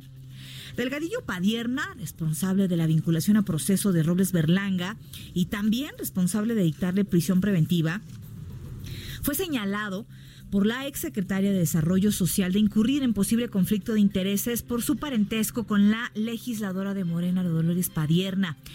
Con el cambio de funciones, Delgadillo eh, Padierna ahora estará encargado de funciones administrativas lejos de las audiencias judiciales.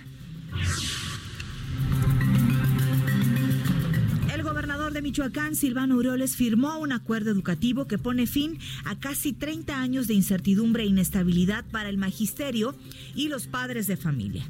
Aureoles explicó que esta firma da paso a una nueva etapa por el bienestar de las niñas y niños michoacanos. A partir de ahora se da certidumbre del pago de salarios y prestaciones a las y los maestros de Michoacán que cuentan con plaza estatal. El documento fue firmado por Aureoles, el secretario de Educación Esteban Moctezuma y también el secretario de Economía Arturo Herrera. Autoridades en Japón informaron de un nuevo enfermo por el brote del coronavirus. El segundo caso que se registra, por lo menos aquí en nuestro país, se trata de un ciudadano chino, un joven que estaba de visita en Tokio. El enfermo se encuentra internado en el hospital eh, de esta capital.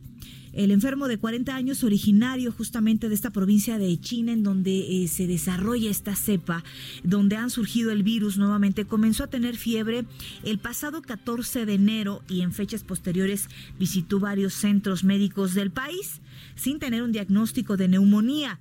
Posteriormente viajó a Japón y fue donde determinaron que tenía este virus. La Comisión Nacional de los Derechos Humanos anunció el inicio de investigaciones, esto sobre el enfrentamiento suscitado entre elementos de la Guardia Nacional con la caravana migrante que ingresó a territorio nacional el pasado 20 de enero en la frontera sur. A través de un comunicado, este organismo informó que recabó las quejas correspondientes a los hechos antes mencionados para realizar las indagatorias respectivas y que se deslinden responsabilidades. Diputados integrantes de la Comisión de Derechos Humanos urgieron al organismo a fijar una postura con relación al fenómeno migratorio que se vive en el país. Oiga, que no se le pase, el sistema de transporte colectivo Metro informó que mañana viernes 24 de enero será el último día para poder recargar saldo en tarjetas que no sean de la, eh, la movilidad en taquillas. Además de que el jueves entrante, 30 de enero, será el último día para poder gastar el saldo de las antiguas tarjetas. A partir del viernes 31 de enero, las únicas tarjetas permitidas para recargar y acceder serán las de movilidad. Esto lo anunció el sistema de transporte colectivo.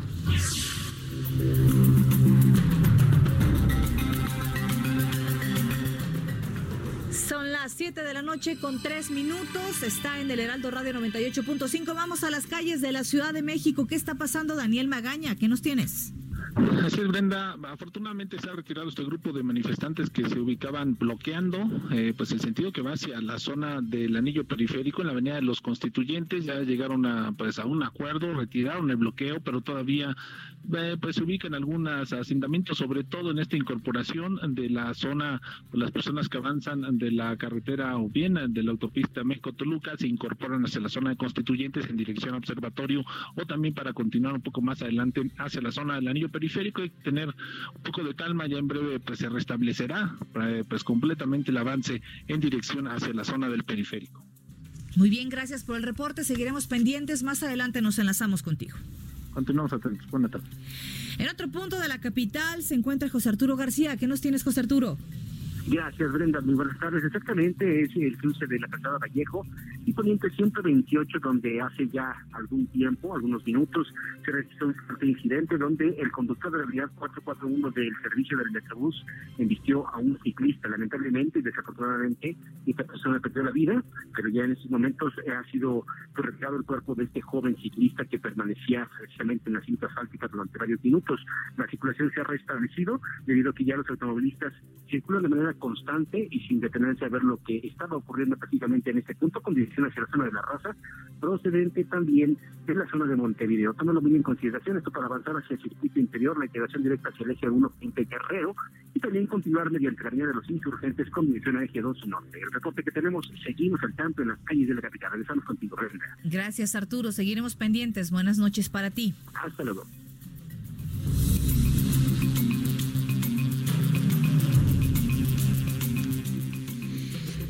Vamos a continuar con la información y le recuerdo que puede escribirnos a las redes sociales arroba el heraldo de México, arroba bajo penabello. Háganos llegar sus comentarios esta tarde eh, fría de jueves, también nublada, no, no ha llovido, por lo menos no hay registro de lluvia en alguna parte de la capital. Comuníquese con nosotros. Vamos a información, senadores del PAN se oponen a la entrega de datos biométricos por parte del INE a la Secretaría de Gobernación, luego de que la dependencia federal hiciera la solicitud formal al INE para que le entregue los datos biométricos de los ciudadanos eh, que están en el padrón electoral. A pesar de que el gobierno asegura de que esto es para crear el Registro Nacional de Población y una eh, cédula única de identidad, que le llaman, Damián Cepeda y Juan Antonio Martín del Campo, ambos senadores del PAN, pues aseguraron que hacer entrega de esta información sin la regulación correspondiente es vulnerar la información privada de los ciudadanos. Así que Tómelo en cuenta, esto es lo que está sucediendo allá en el Senado de la República. Y de acuerdo con el Instituto Nacional de Geografía y Estadística, informó que el valor de la producción de las empresas constructoras mostró signos de debilitamiento durante el eh, noviembre del año pasado, tras registrar una caída de 9% a tasa anual. El organismo Añadió que con esta variación el valor de la producción de las empresas constructoras experimentó su décima caída mensual, al reportar una caída en términos reales de 0.6%. De igual forma, el total del personal ocupado disminuyó 0.6% en comparación con el mismo periodo del año pasado. Las remuneraciones eh, medias reales pagadas bajaron 2.6%. Durante la primera quincena del mes, el Índice Nacional de Precios al Consumidor presentó un alza de, de 0.27%. 0.27%. De esta forma, la inflación anual se colocó en 3.18%, superior a la quincena previa que fue de 3.02%. Sin embargo, se trata del porcentaje más bajo para un mismo periodo en los últimos cuatro años. De acuerdo con el Instituto Nacional de Estadística y Geografía, el aumento quincenal de los precios se debió al alza de los cigarros, jitomate, tomate verde, gasolina magna, servicios en loncherías, taquerías, fondas y torterías, autobús urbano, entre otros productos. Son las 7 de la noche con 7 minutos.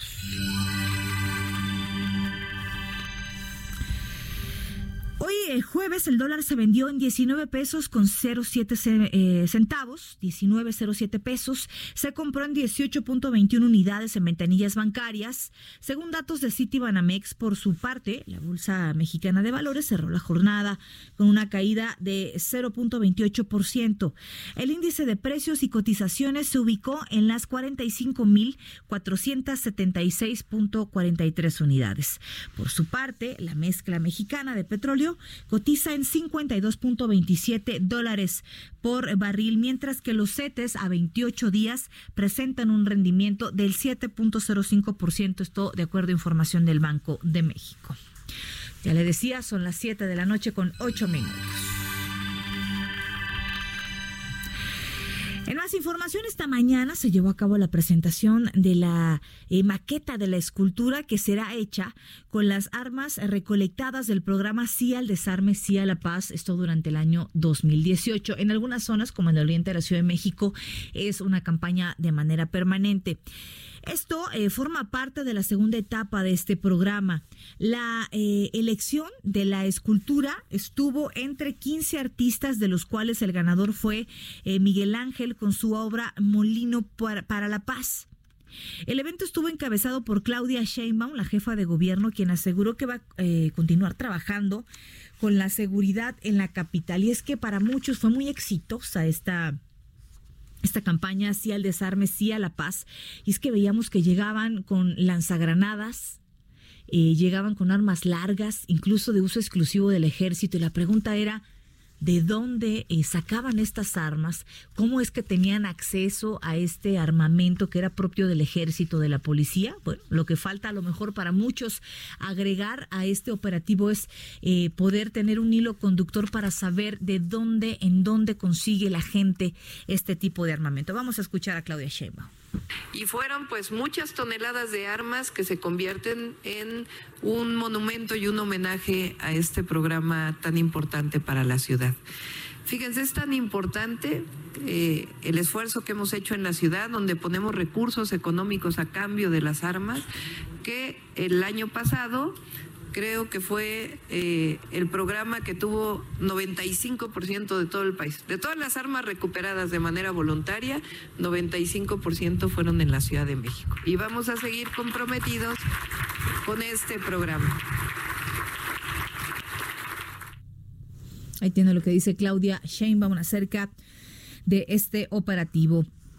En fechas recientes se hizo la presentación del CIAP, es decir, el sistema electrónico de avisos y permisos, eh, establecimientos mercantiles, el cual, según autoridades de la Ciudad de México, va a reducir el riesgo para pequeños negocios. Eh, el registro, perdóneme, para pequeños negocios que podía ir de los 15 días, bueno, ahora se va a reducir a solamente 10 minutos.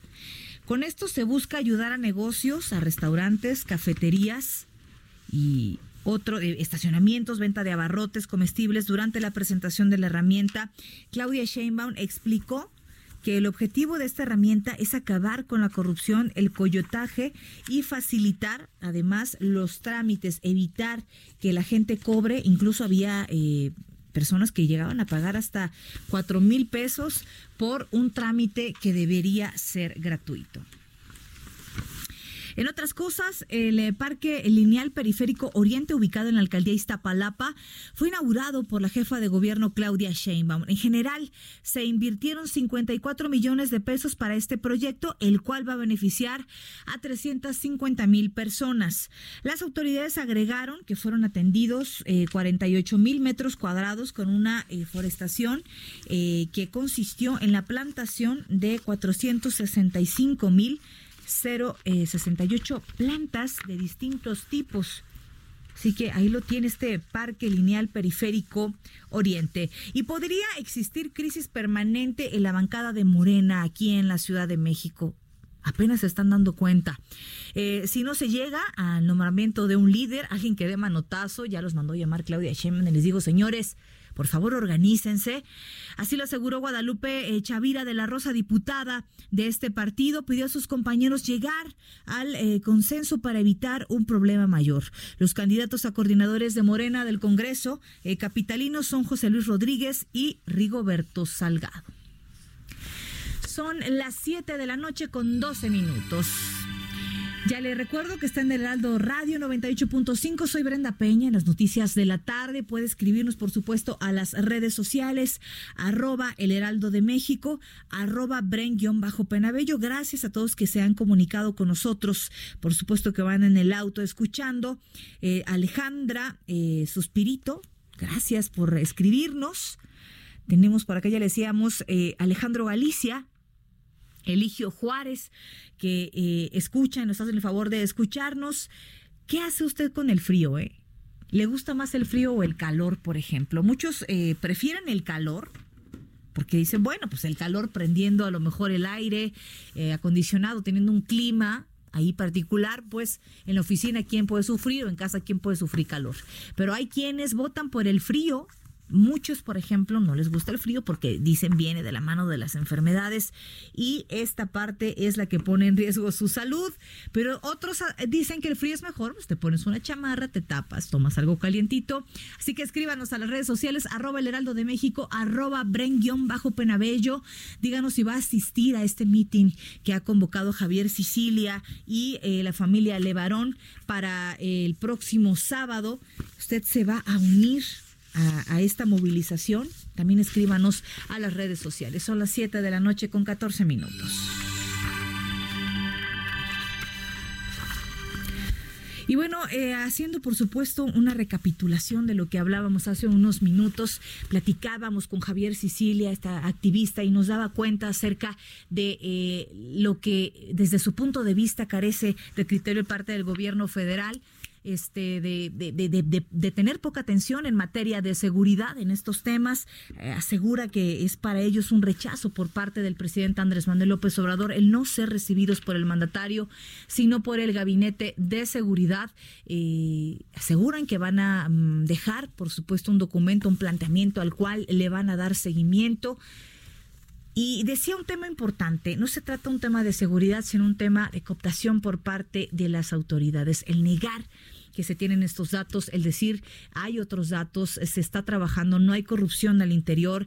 Javier Sicilia eh, aseguraba y decía, claro que hay eh, o debe haber por lo menos gente que esté coludida con el crimen organizado, que eh, tenga este datos acerca de dónde están las personas desaparecidas. dábamos cuenta además, si hablamos de materia de seguridad en seguridad en algunos estados de la República Mexicana, de lo que sucede en Nayarit, de lo que sucede en Guadalajara, estas fosas clandestinas, estas fosas eh, con cuerpos, con restos humanos que se han encontrado en varias partes del país, en Veracruz, muchas de ellas, eh, pues nos dan cuenta de lo que falta y de lo que se tiene que avanzar en materia de eh, en materia de seguridad y en materia también de personas desaparecidas.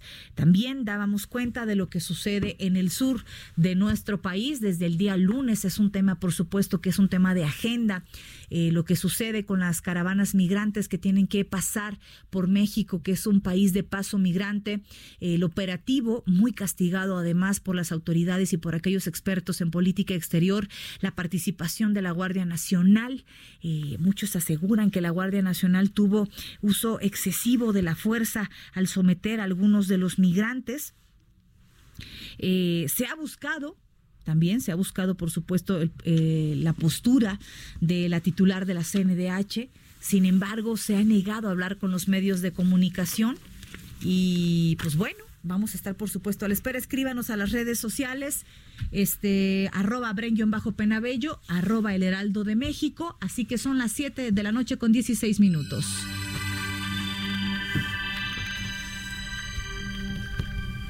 Vamos a...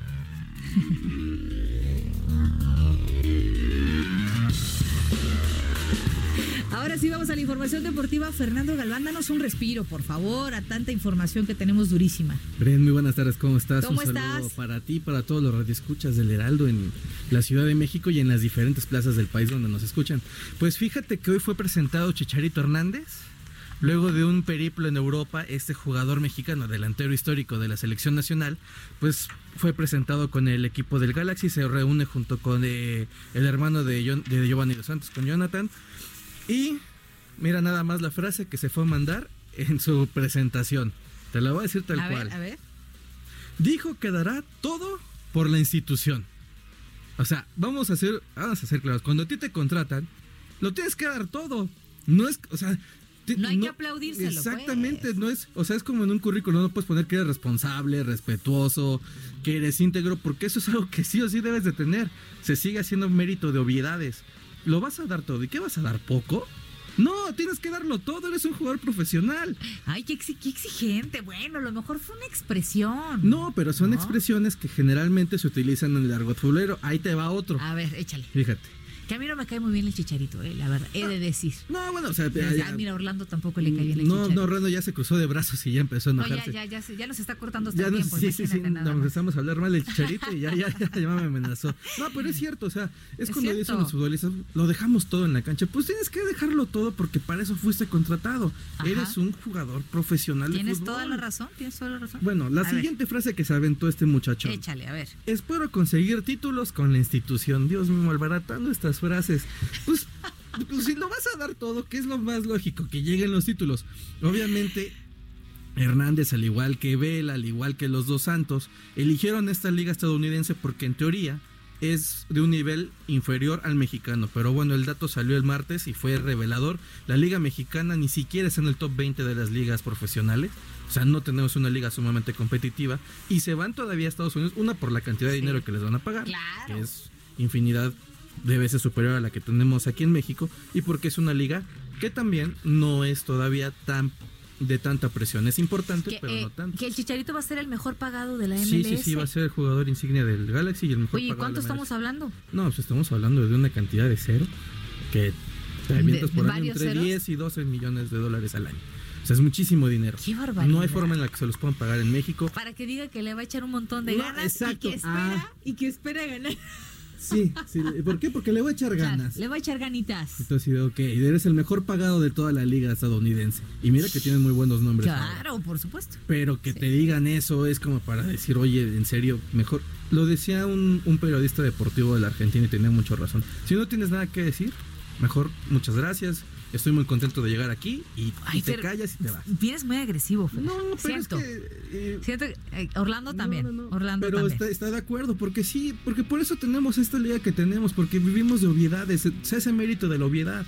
Pues tienes que ser mucho más, eh, mucho más orgulloso, mucho más representativo de lo que haces. ser un deportista integrado e íntegro. Los deportistas mexicanos futbolistas en las últimas ocasiones se han vuelto dioses y entonces ya no se les puede criticar. Así es, ya no se les puede criticar. Porque tienes toda la razón. Todo lo que hacen es fantástico y te, recuerdo, en los últimos mundiales no hemos pasado de los, octavos de final. Es el mismo bache una y No lo tienes que recordar que ha sido muy doloroso, un camino doloroso. ¿Y, ¿Y, de qué forma nos han eliminado o los han eliminado? O sea, eh, partidos ganados, no, se les dan la vuelta en los últimos minutos. Llevamos ¿qué te gusta? seis años viviendo del no era penal. Y la gente no lo puede olvidar. O del, o del sí se puede. Imagínate, y estos jugadores, gracias a estas declaraciones, por eso la afición se enarbola con ese tipo de frases. vamos a cambiar de, vamos a cambiar Respira, el Fer, Respira, Fer, tranquilo, no, ya vamos no hiperventiles. No, no, no para nada. Pero ¿qué te parece ahora hablamos de un mexicano que sí la está rompiendo en Europa? Le está yendo muy bien. O sea, no es la primera vez que o sea, no es el primer momento de, éxito de este jugador, pero lo está haciendo muy bien. Hablamos de Raúl Jiménez, quien eh, con, los Wolves ha tenido, se ha, convertido en el goleador histórico de este equipo, lo ha hecho muy bien. Hoy jugaron contra el Liverpool, que es el, líder del fútbol en Inglaterra. No hay manera en que un equipo le pueda ganar ahorita al Liverpool, es el mejor equipo del mundo. Pero le compitieron bien y se mandó un golazo. Eh, se, puso mucho de moda la altura que brincan los jugadores para rematar. Mm. Cristiano Ronaldo que brinca como dos metros y que no, bueno. es, es, un fenómeno.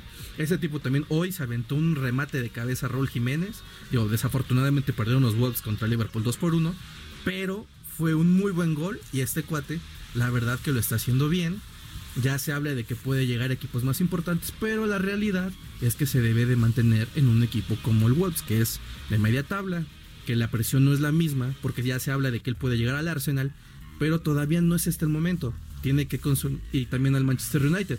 Entonces, se tiene que consolidar de mayor forma todavía en ese tipo de equipos para que sea el referente, entonces sí, ya se brinque un equipo importante, porque si no, va a pasar lo que ha sucedido con otros futbolistas.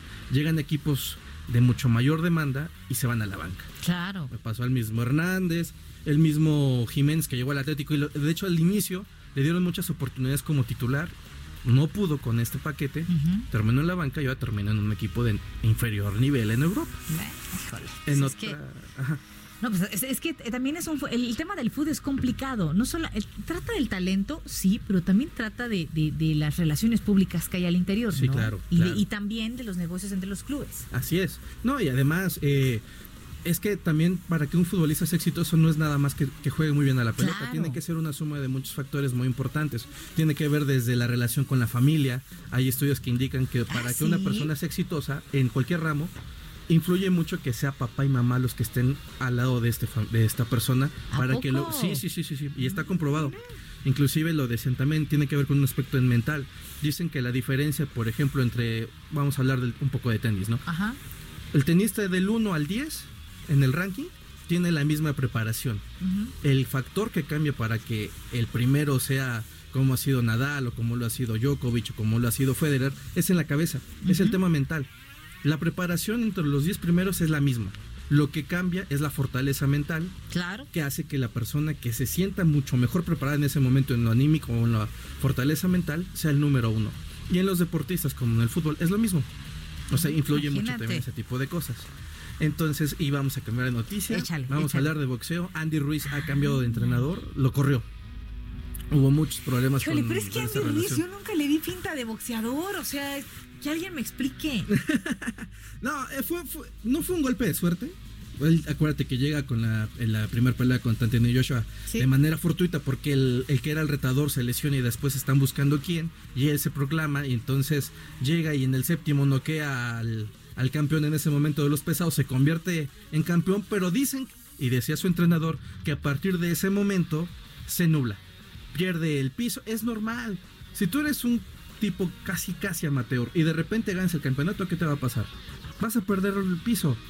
No estás acostumbrado a ese pues tipo de cosas. pues es que cuando nunca has tenido nada, Exactamente. Pues claro que es lógico, pero la verdad es que ahí hay que ser fiel en lo poco y aplicarle y poder posicionarte, ¿no?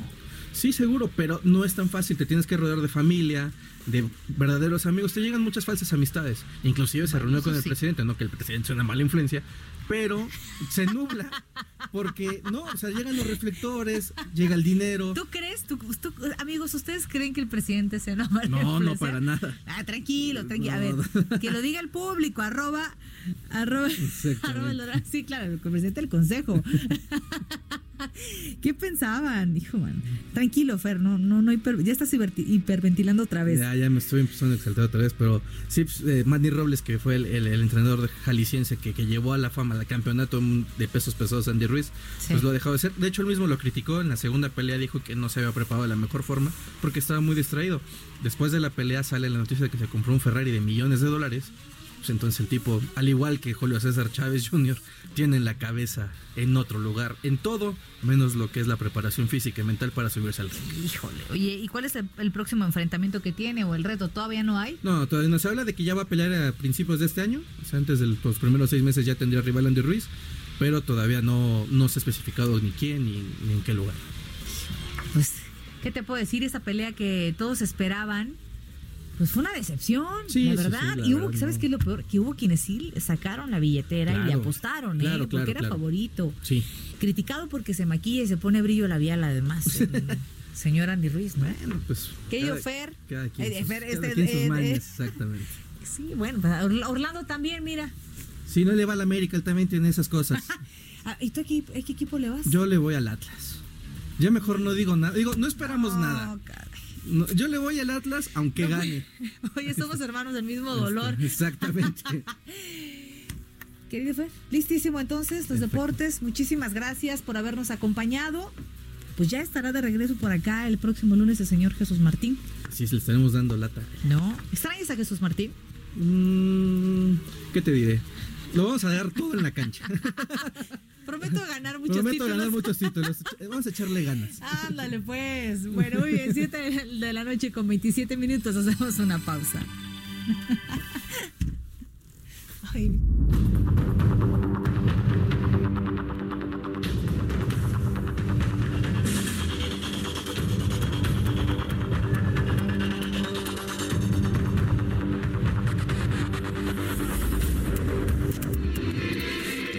Radio y Waze te llevan por buen camino. Buenas noches. En el sur vas a encontrar tráfico pesado de norte a sur, en periférico a la altura de Río Magdalena y hasta la zona de hospitales. La velocidad promedio aquí es de 13 kilómetros por hora, pero una vez cruzando esta zona, la velocidad mejora hasta los 30 kilómetros por hora. En el norte, tráfico pesado en circuito bicentenario a la altura de Insurgentes. La velocidad promedio aquí es de 14 kilómetros por hora, pero una vez que pases el cruce, la velocidad mejora bastante. En el oriente, tráfico en alto total en viaducto Río Becerra a la altura del Foro Sol. La velocidad promedio aquí es de 5 kilómetros por hora, pero una vez cruzando esta zona, la velocidad mejora en abundancia. En el centro, paseo de la reforma a la altura de la colonia Juárez con mucho tráfico. La velocidad promedio aquí es de 3 kilómetros por hora, pero una vez cruzando la zona puede ser una alternativa para tu camino. Con el Heraldo Radio y Waze te damos soluciones en tu camino. El Heraldo Radio 98.5. Escuchas a Jesús Martín Mendoza con las noticias de la tarde por Heraldo Radio, una estación de Heraldo Media Group.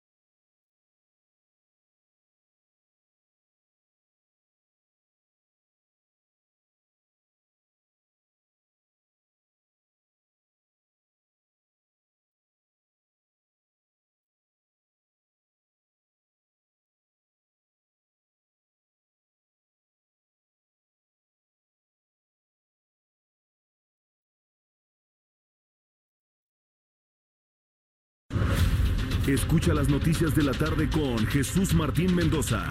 Regresamos.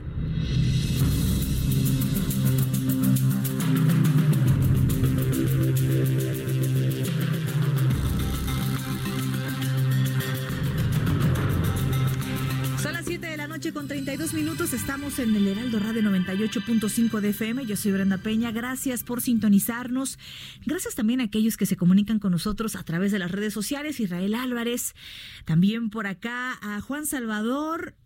Eh, Rocker 86, deja de mover las hojas. Brenda Peña, deja de mover las hojas de papel que se escucha terrible en el radio. Híjole, perdóname, Rocker, caray, perdona, pero estaba buscando justamente mi hoja de las entrevistas que no la, no la encontraba. Ya la tengo aquí, mira. Aquí está. ya es la última. La última, lo prometo, Rockero86. Gracias por escribirnos a través de las redes, arroba el heraldo de México, arroba bajo penabello Vamos a lo que pasa en las calles de la Ciudad de México. Daniel Magaña, ¿qué nos tienes? Sí, Brenda, ya nos encontramos recorriendo ahora ya en la zona del anillo periférico sur para pues quien abandona la zona de Tacubaya, también de la colonia San Pedro de los Pinos y utiliza el periférico sur para desplazarse hacia la zona de San Jerónimo, pues carga vehicular es la hora en la cual, bueno, pues el avance es muy lento, la incorporación sobre todo hacia los carriles laterales, la zona de Barranca del Muerto y eh, un poco más adelante también pues, las personas se trasladan hacia la zona de Altavista, así que hay que pues tomarlo en cuenta, tener un poco de calma, sobre todo en este tramo, ya a partir pues prácticamente pues de la zona de San Jerónimo, el avance pues es un poco mejor para continuar hacia la zona de camino a Santa Teresa. Reporte muy buenas noches.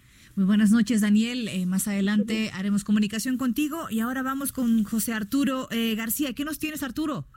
Gracias, muy buenas tardes de nueva cuenta. Exactamente, tenemos eh, información importante para usted que circula sobre la avenida Cuauhtémoc. Luego de superar los contratiempos importantes en la zona del viaducto y del eje 4, avanza con regularidad. Sin embargo, le comento que todavía continúan estas obras en la zona precisamente del eje 1 poniente y tenemos un grupo de manifestantes que están realizando semáforos informativos eh, a la altura del eje 6 sur, esto es con dirección hacia Joco, la intersección hacia el eje 8 y el circuito interior Río Churubusco. Tómelo muy en consideración para evitar algún accidente de tránsito. Reitero, es Cuauhtémoc y el eje 6 sur, donde están informando a la ciudadanía acerca de lo que ellos consideran les puede afectar con estas obras. Así que tómelo muy en cuenta y regresamos contigo al estudio. Ese es el informe que tenemos hasta este momento. Gracias, Arturo García, por el reporte. Seguiremos pendientes. Buenas noches. Hasta luego. Vamos a más información. Esta mañana los trabajadores del Sindicato Único de Trabajadores del Gobierno de la Ciudad de México, agremiados a la planilla azul, acudieron a la Plaza de la Constitución para marchar por las elecciones internas celebradas el pasado 9 de enero. Según los agremiados, acudieron cerca de 12 mil trabajadores eh, capitalinos. Entre las consignas, la planilla azul eh, respalda a Hugo Alonso eh, Ortiz como presidente del sindicato se pidió que se este, respete el resultado de elección y de democracia, el cual según ellos es una enseñanza del actual eh, presidente de México. Acuérdese que se canceló esta votación eh, que iba a haber porque había varias irregularidades. Una de ellas era que no había una certeza de cuántas personas estaban registradas en este padrón oficial, por lo tanto, pues era imposible hacer una votación.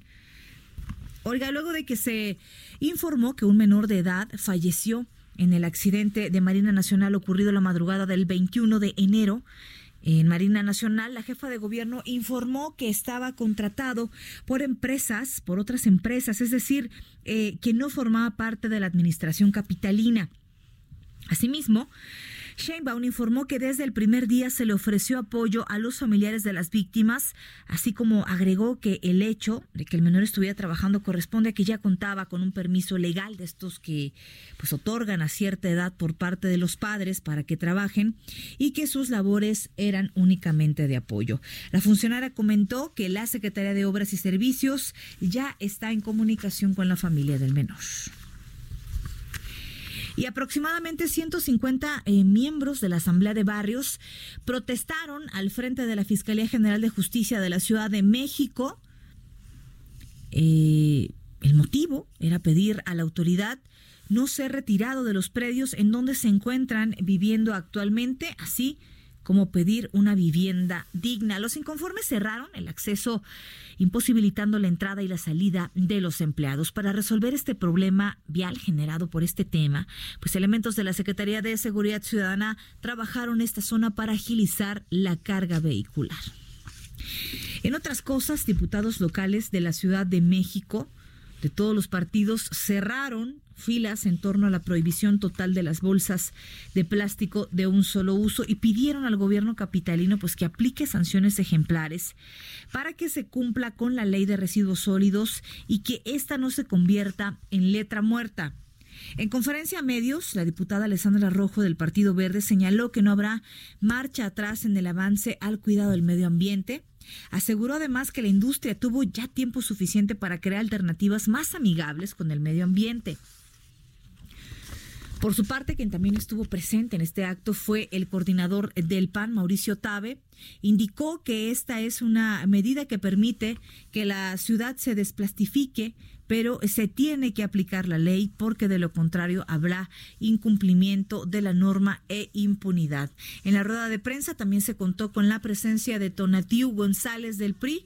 Jorge Gaviño del PRD, así como representantes de Morena. Así que, ¿cómo le ha ido usted con esta decisión eh, del gobierno local de eh, mudarnos por completo y ya no utilizar más estas bolsas de plástico de un solo uso? ¿Cómo la ha vivido? Escríbanos a las redes sociales, arroba el heraldo de México, arroba bajo penabello Está escuchando el 98.5 el Heraldo Radio. Son las 7 de la noche con 38 minutos. Y recibimos aquí en la cabina de El Heraldo Radio 98.5 en las noticias de la tarde al ingeniero Carlos Álvarez. ¿Cómo está, ingeniero? Bienvenido. Qué gusto estar nuevamente aquí en el Heraldo. ¿Qué tal el trafiquito en las calles de la ciudad? Bueno, Sabrosón, ¿a poco Llegué a 3.2 kilómetros por hora. bueno, bueno, ya avancé. Algo es algo, ¿no? 3.2, 3.2. Vamos a hablar del medio ambiente y el derecho. Es correcto. a veces creemos que no tiene realmente nada que ver, pero podría ser que sí. Voy a hablar de algo que muy poca gente sabe, como siempre aquí en exclusiva en el Heraldo. Se llama el derecho a la ciudad. ¿Qué? El derecho a la ciudad. Dentro de todos los objetivos de desarrollo sustentable, que son 17, los ODS, que Naciones Unidas nos dice que lo hagamos para que cambiemos, para que cuidemos el planeta, para que seamos sustentables. ¿Qué quiere decir eso? Quiere decir que no debemos destruir, que debemos tratar de cambiar nuestra forma de consumir, de pensar, de vivir. Nos hemos ido, eh, digo yo, enajenando no recapacitamos. La vida urbana, la vida moderna, la mujer sobre todo, ya no va a ya no va al mercado, usted ya no va al mercado. Mi mamá iba al mercado todos los días y se dedicaba a hacer de comer y atender a sus hijos. Pero eso era en 1960. Hoy la mujer moderna trabaja, es tan o más competente que el hombre, así digo yo, y participa en todas las actividades. Entonces ya no hace de comer. Por eso esos que venden la comida chatarra, venden mucho. Les va re bien. Pues les va muy y bien. a nosotros muy mal. Así es. Entonces, está bien. Yo no digo que esas empresas, nadie, ningún empresario está pensando en hacerle daño al planeta o en envenenar a las personas. No, no, no, yo no digo eso. Yo digo que esta vida moderna nos ha llevado a estos excesos, a estas nuevas formas, a este uso de los plásticos, pero el plástico en sí no es el diablo, no es el problema. El problema somos nosotros. Definitivamente. Eh, Somos nosotros. Y doña Claudia Sheinbaum se equivocó. Yo digo que se apresuró. Porque este tema creo que lo vamos a discutir varios años. O sea, cambiar la era de los plásticos, así de que lo vamos a prohibir, no es así. Porque al final de cuentas nuestra mente sigue estando mal, sigue estando en el desperdicio. Y entonces ahora ya no vamos a, estar con el plástico. A ver ahora qué material agarramos para echar a perder el planeta. Así es. Pero entonces que quede claro, tenemos un derecho a la ciudad. Y seguramente esas bolsitas, que son muy prácticas, sí. también son un derecho. Fíjense qué chistoso. Es un derecho. Porque tenemos una vida rápida, urbana, y queremos las cosas rápidas. Entonces, este libro es un libro, ¿eh? Yo pocas veces hablo no me gusta hablar de, algunas personas, no me gusta reconocerlas. Es muy difícil encontrar ah, eh, en mi, en mi campo, en mi terreno. Casi pocas veces puedo felicitar a alguien. Casi nunca lo hago, pero hoy voy a hacer una excepción. A ver. Voy a felicitar a don Guillermo Aro Belches, un mexicano importante, fue procurador federal de protección al ambiente en la administración anterior.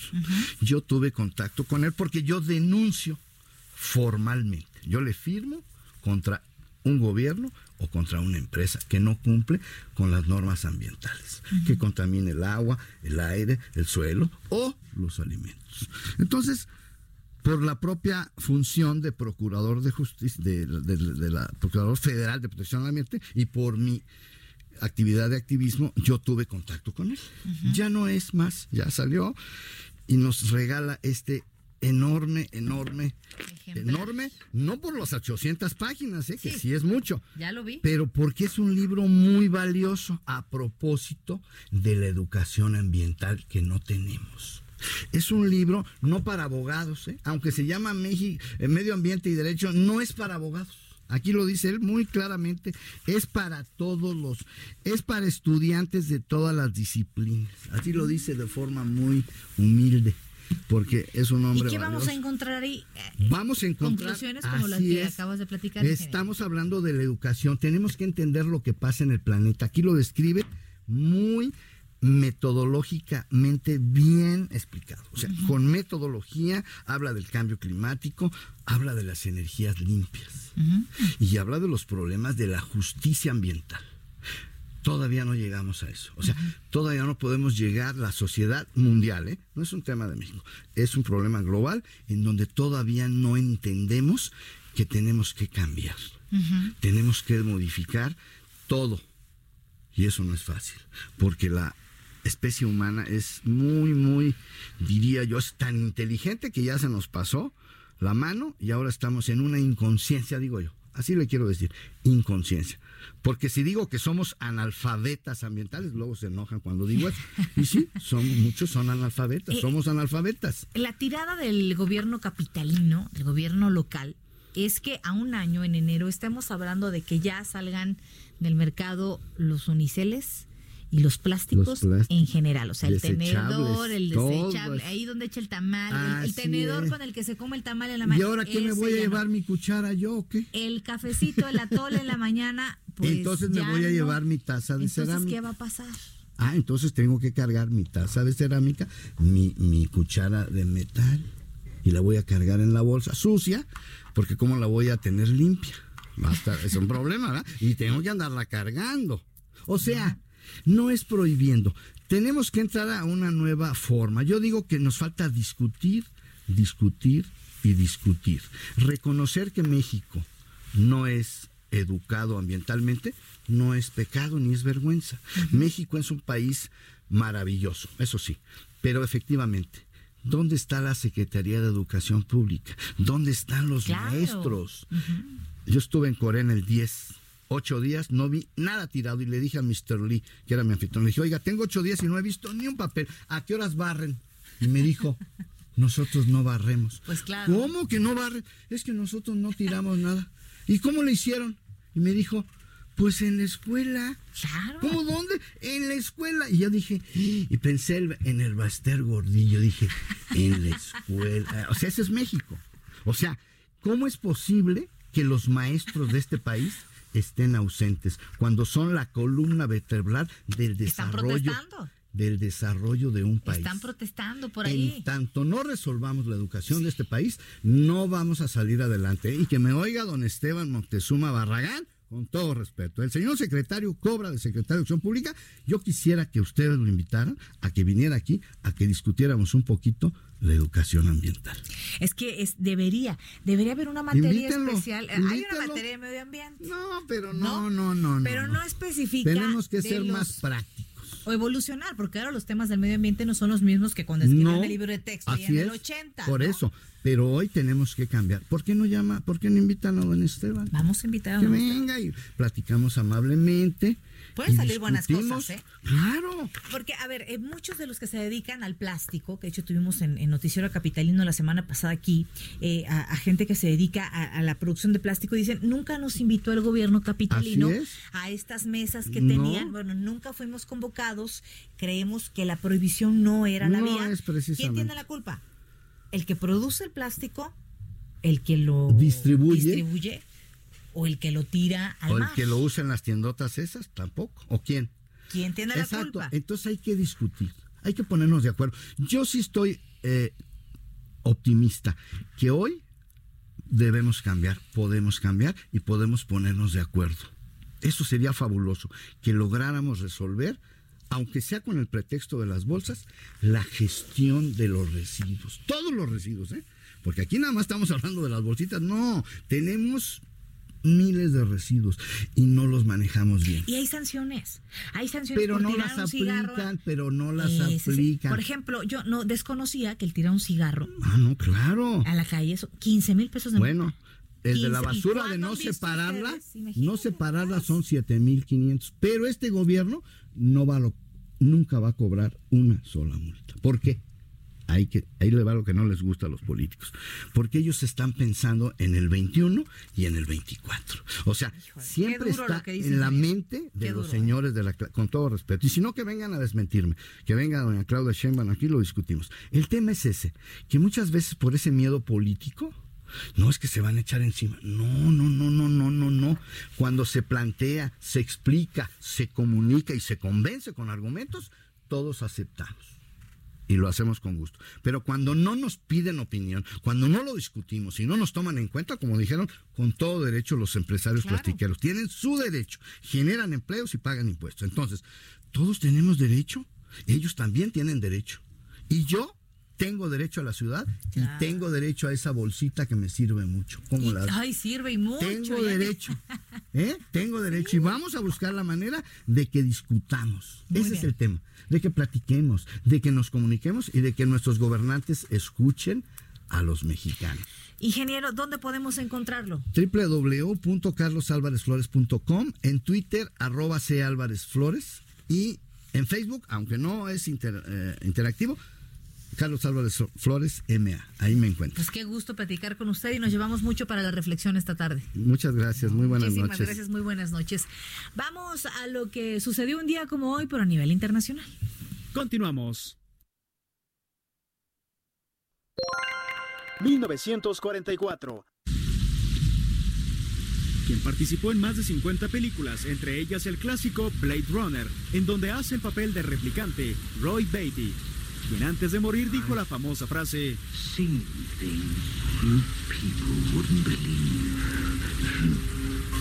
Attack ships on fire off the shore of Orion. I watched sea beams glitter in the dark near the Ten Hauser Gate.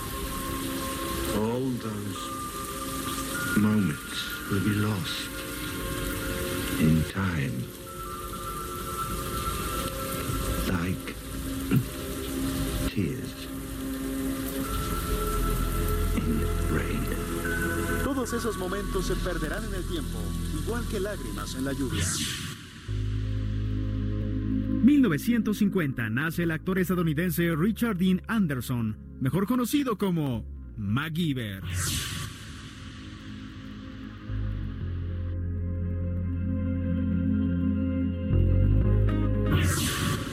1954 nace en Venezuela el cantante y compositor Franco Atilio de Vita de Vito, llamado artísticamente Franco de Vita.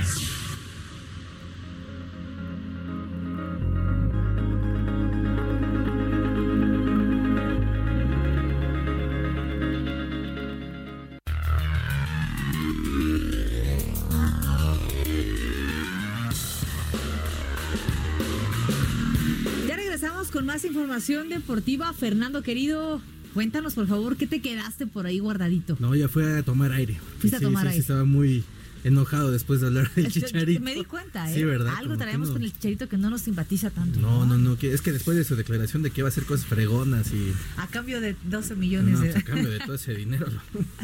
Pero bueno, vamos a Échale a ver. mucho más. Eh, bueno, ha pasado el tiempo. Eh, un paso del tiempo, Bren, y pues aquellos jugadores que en algún momento vimos que empezaron sus carreras, que despuntaron y que llegaron a la plenitud, poco a poco han llegado al retiro. Hoy tenemos que hablar de dos casos muy especiales. 16 temporadas después, Eli Manning, de la dinastía Manning, de su hermano Peyton y este muchacho que también ganó eh, supertazones con los gigantes de Nueva York, anunció su retiro. Ya mañana va a haber una conferencia de prensa al respecto. Eh, dos, no, sí, sí, le ganó dos supertazones en Inglaterra y le arruinó lo que iba a ser una temporada perfecta.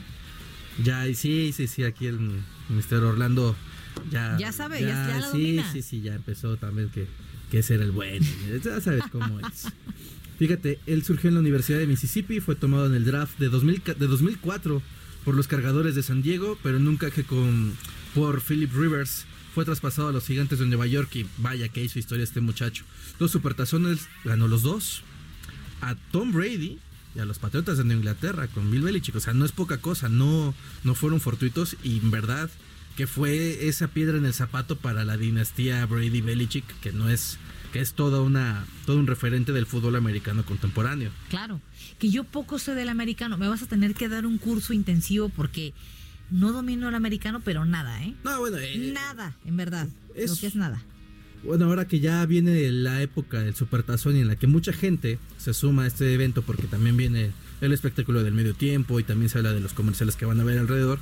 Hay mucha gente que sí no, bien no domina este deporte, pero es muy interesante de verlo, realmente es muy entretenido, es demasiada estrategia, eh, ahí se influye demasiado porque puede ser hasta inclusive, podría percibirse como una coreografía de 11 tipos rudos, que tanto a la ofensiva como a la defensiva tienen que encontrar espacios o cerrar los mismos. Es un deporte bastante, bastante interesante de ver y mucha gente dice, no, es que nada más se pega. No, no, no, hay toda una estrategia detrás es muy difícil, son libros de jugadas, hay gente que está arriba en los palcos, viendo desde las alturas cómo los equipos se paran y más y teniendo mucha comunicación con el con el entrenador en jefe, porque también hay entrenadores de ofensiva y de defensiva, pues para que se pueda saber más o menos o intuir qué es lo que va a pasar en la siguiente jugada. Además de que ahí también hay una situación con el tiempo, de que se detiene si sale la pelota o si la pelota toca el pasto. Eh, tiene bastantes vertientes y explicarlo es es complicado. Se tiene que explicar mientras se ve, mientras se disfruta. Si esta jugada tiene una formación tal, van a lanzar. Yo entraría en Kinder 1, más o menos. Pues, Kinder 1. Así, están, así estamos. Maternal. y pues vámonos con Derek Jeter y la polémica que se armó. se armó un trabuco después de que Derek Jeter fue nombrado y fue ingresado, va a ser ingresado al Salón, de, la Fama, de la Fama pero se buscaba la unanimidad. Son 397 votos los que tienen que existir para que, bueno, la mayoría, y entonces ya una persona se ha ingresado el Salón de la Fama. Hubo uno que dijo que no y se armó un Oye, pero es que ¿por qué dijo que no? ¿Qué le pasa? Pues ahí, también hay puntos en contra porque hay mucha gente que dice que qué bueno que dijo que no, porque los números de Derek Jeter no son tan sobresalientes por encima de otras leyendas de, tiempo atrás del, del béisbol y se enojaban. El que sí lo logró fue Mariano Rivera, pero este tipo es un fuera de serie. Ajá. Pero bueno, fueron 396. Y fue un anime también. Sí, fue sí, el año. Fue el, 2019. el, año, el año pasado, me acuerdo. Sí, Él, sí, él sí logró el 100%. Sí, me acuerdo. Pero hay gente como Maddox que no lo logró, Ken Griffey Jr. O sea, hay demasiados beisbolistas de cepa muy buenísimos que no lo lograron. Y por Derek Jeter, pues este, este menú de enojo en redes sociales como que estaba de más. No, yo estoy enojada, la verdad. ¿En serio? Claro. A ver, pero ¿por qué? Porque yo creo que sí merece este nada más por dar la contraria, ¿no? bueno, fueron 20 años de carrera de este muchachón. Pero los números no fueron tan malos. No, tiene de hecho el número, el, sexto mejor número de hits.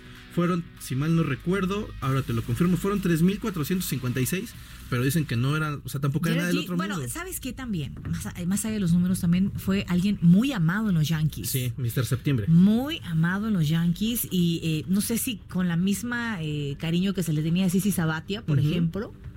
Puede, puede ser. Puede ser que Sabate ya, ya, ya la manera en la que se fue, pues fue muy triste, muy, muy triste. Se fue lesionado y sin, sin poder. Todos recordamos, yo creo, las escalinatas donde llorábamos todos con Sisi Sabatia. Hubiéramos querido que en octubre se hubiera eh, retirado, pues bien, ¿no? Pero pues ya veremos qué desenlace hay de, eso, querido Fer. Pues va a entrar al, Salón de la Fama, pero yo también concuerdo que no se merecía la unanimidad hay mejores y va a haber mejores.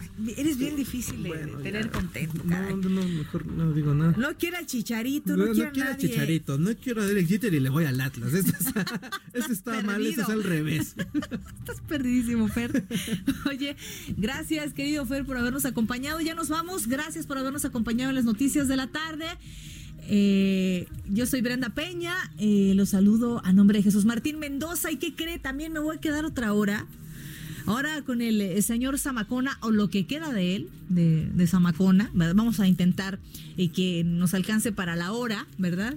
Hay que revivirlo, ahorita vamos a darle un, shot de algo para, para que no decía alguna barbaridad. un shot de café, por ejemplo. ¿no? Un shot de café. Gracias por habernos acompañado. En unos minutos nos escuchamos con las noticias capitalinas.